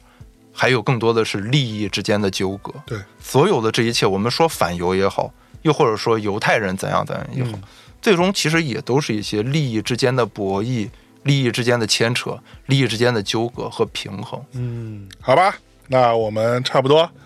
这期节目给大家盘一盘这一场鱿鱼游戏哈、 呃，由这个反犹而产生的舆论场的这一场大戏，到底背后是什么原因？嗯，我们也只能说，呃，尽可能的试图以我们知道的一些事情，啊、我们的一些分析，嗯，啊、去稍微的拨开一点迷雾啊、至少我自己在也可能听完大家更迷惑了。啊，也可能更迷惑吧。但是至少我自己听起来啊，这个这期节目还是有很大的收获的。那最后我们稍微总结总结呗。嗯啊，这期节目到这儿了。那关于反犹这件事情，我先说我的观点哈。嗯韩人的观点，我是一个这朋克个受摇滚乐长大的孩子，我反对所有这些莫名其妙的歧视，反对把人以族群划分，以肤色划嗯分，所有这些低端且愚昧的观点，我旗帜鲜明的反对民族主义。嗯，我也就因为民族主义再往上升，那就是军国主义，那个大家就可以想民象。粹主义就是，对，就民粹主义再往再往前升呢，那就是军国主义了。嗯就这个事情是非常可怕，大家也都在历史上见证过各种各样的惨剧。对，有一些非常愚蠢的人们和狂热的群体所产生的一些非常糟糕的结果。我希望世界和平。上一次就八十年前，你想想。对我希望让大家可以尽可能的沐浴在比较平和的、充满美感的、艺术的、温和的环境下，嗯让人类可以再延续下去。这是我对于这件事情的看法。我今天没有骂太多傻逼，啊、是因为我觉得这个事情稍微有一点严肃哈，但是确实我觉得持有这样观点的，或者去把人分为高低贵贱的，嗯就是傻逼，他不是蠢，他就是坏。好，那多姐您觉得呢？我就是觉得说，每个人首先都不要觉得自己是特殊的，嗯不管你属于什么群体，你都不要认为自己所在的这个群体是特殊的。嗯，同时呢，你也不要去干涉别人，大家就是不一样而已，没有谁比谁更高贵或者怎样，可说呢。对吧？你就各美其美，美美与共嘛，哎呦，是不是？嗯有道理。对呀、你你不要一天到晚就是在群体和群体之间发生各种冲突，我觉得特别没意思。哎我觉得人就是人，就是大部分人，只要你没想过当地球酋长或者世界之王这种，你肯定就是一个普通的好人。我管这些每一个单独的人叫做普通的好人吧，嗯他跟颜色没有关系。嗯我们这个年代，我不知道为什么这么喜欢标签这个东西，嗯然后每个人都在给别人也给自己贴着各种各样的标签，然后每个人都谨小慎微。我觉得最悲哀的一件事儿是我们做一个节目，嗯然后在前面有各种各样的交代，然后告诉大家我们很怕死，我们不想死， 求生 欲，我们的求生欲很强。是我不知道为什么要这样做，是因为现在的网络环境就是这个逼对，样。然后就是你会不断不断的因为这样的东西，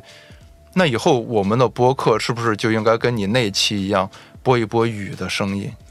蛮好的，大家听个白噪音。可说呢下次你播一个什么天狼星的噪 音，下次给大家听听火车经过的声音。对呀、然后我们有太多太多不可以说的话，因为说了就会触犯到某一个人。嗯我们说这个群体是弱势群体，你把它当做弱势群体的时候，你已经在歧视他了。对，他只是和你一样的一个生物，嗯他有自己的生活方式，有自己的欲求，有自己的需要，也有自己的信仰，有自己的颜色等等等等。他就是你的朋友，你的家人，嗯或者只是一个路人。你关注他是因为你跟他有交集，而不是因为他是被你认为的那个弱者。就好像最近有很多人去各个博物馆泼各种各样的东西那帮人一样，往上我一直不太明白，你们这样做了之后，污染了这艺术品之后，地球就好了吗？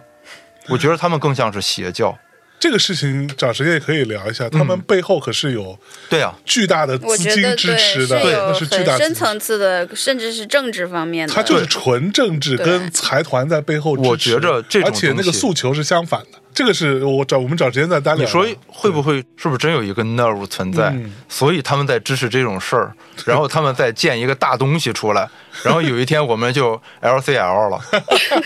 然后那回过来说，我觉着现在的整个全世界的经济都不太好，算是 winter is coming。嗯，在这样一个时候，我们人类作为一种社会性很强的动物，是不是应该所有人在一起抱团取暖？嗯，而不是分颜色、分标签的。因为真正寒冷的时候，就连帝企鹅，它们也是所有的都在一起，强壮的在最外圈，弱小一点的在里边，这样它们整个种族才能渡过去，才能继续延续。动物是这样，但我觉得人永远不可会。是人也是动物啊，嗯但是因为人他有思维了，还不如动物呢。完全无用的思维。我觉得我们这个时候太多太过桎梏了。嗯，有一句话不是叫“以梦为路，亡于桎梏”吗？这句话意思当然在这儿不合适，嗯，但是我觉着不如以梦为路，别亡于桎梏。好的，那这期节目到这里，感谢大家收听，拜拜。各位再见。拜拜。 Many nights we prayed with no proof anyone could hear. In our hearts, a hopeful song we barely understood. Now we are not afraid, although we know there's much to fear. We were moving mountains long before we knew we could. Oh, yes. There can be miracles when you believe. Though hope is frail, it's hard to kill. Who knows what miracle you can achieve when you believe? Somehow you will.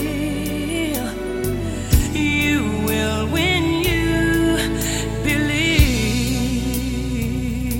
believe. In this time of fear, when prayer so often proves in vain, hope seems like the summer birds too swiftly flown away. Yet now I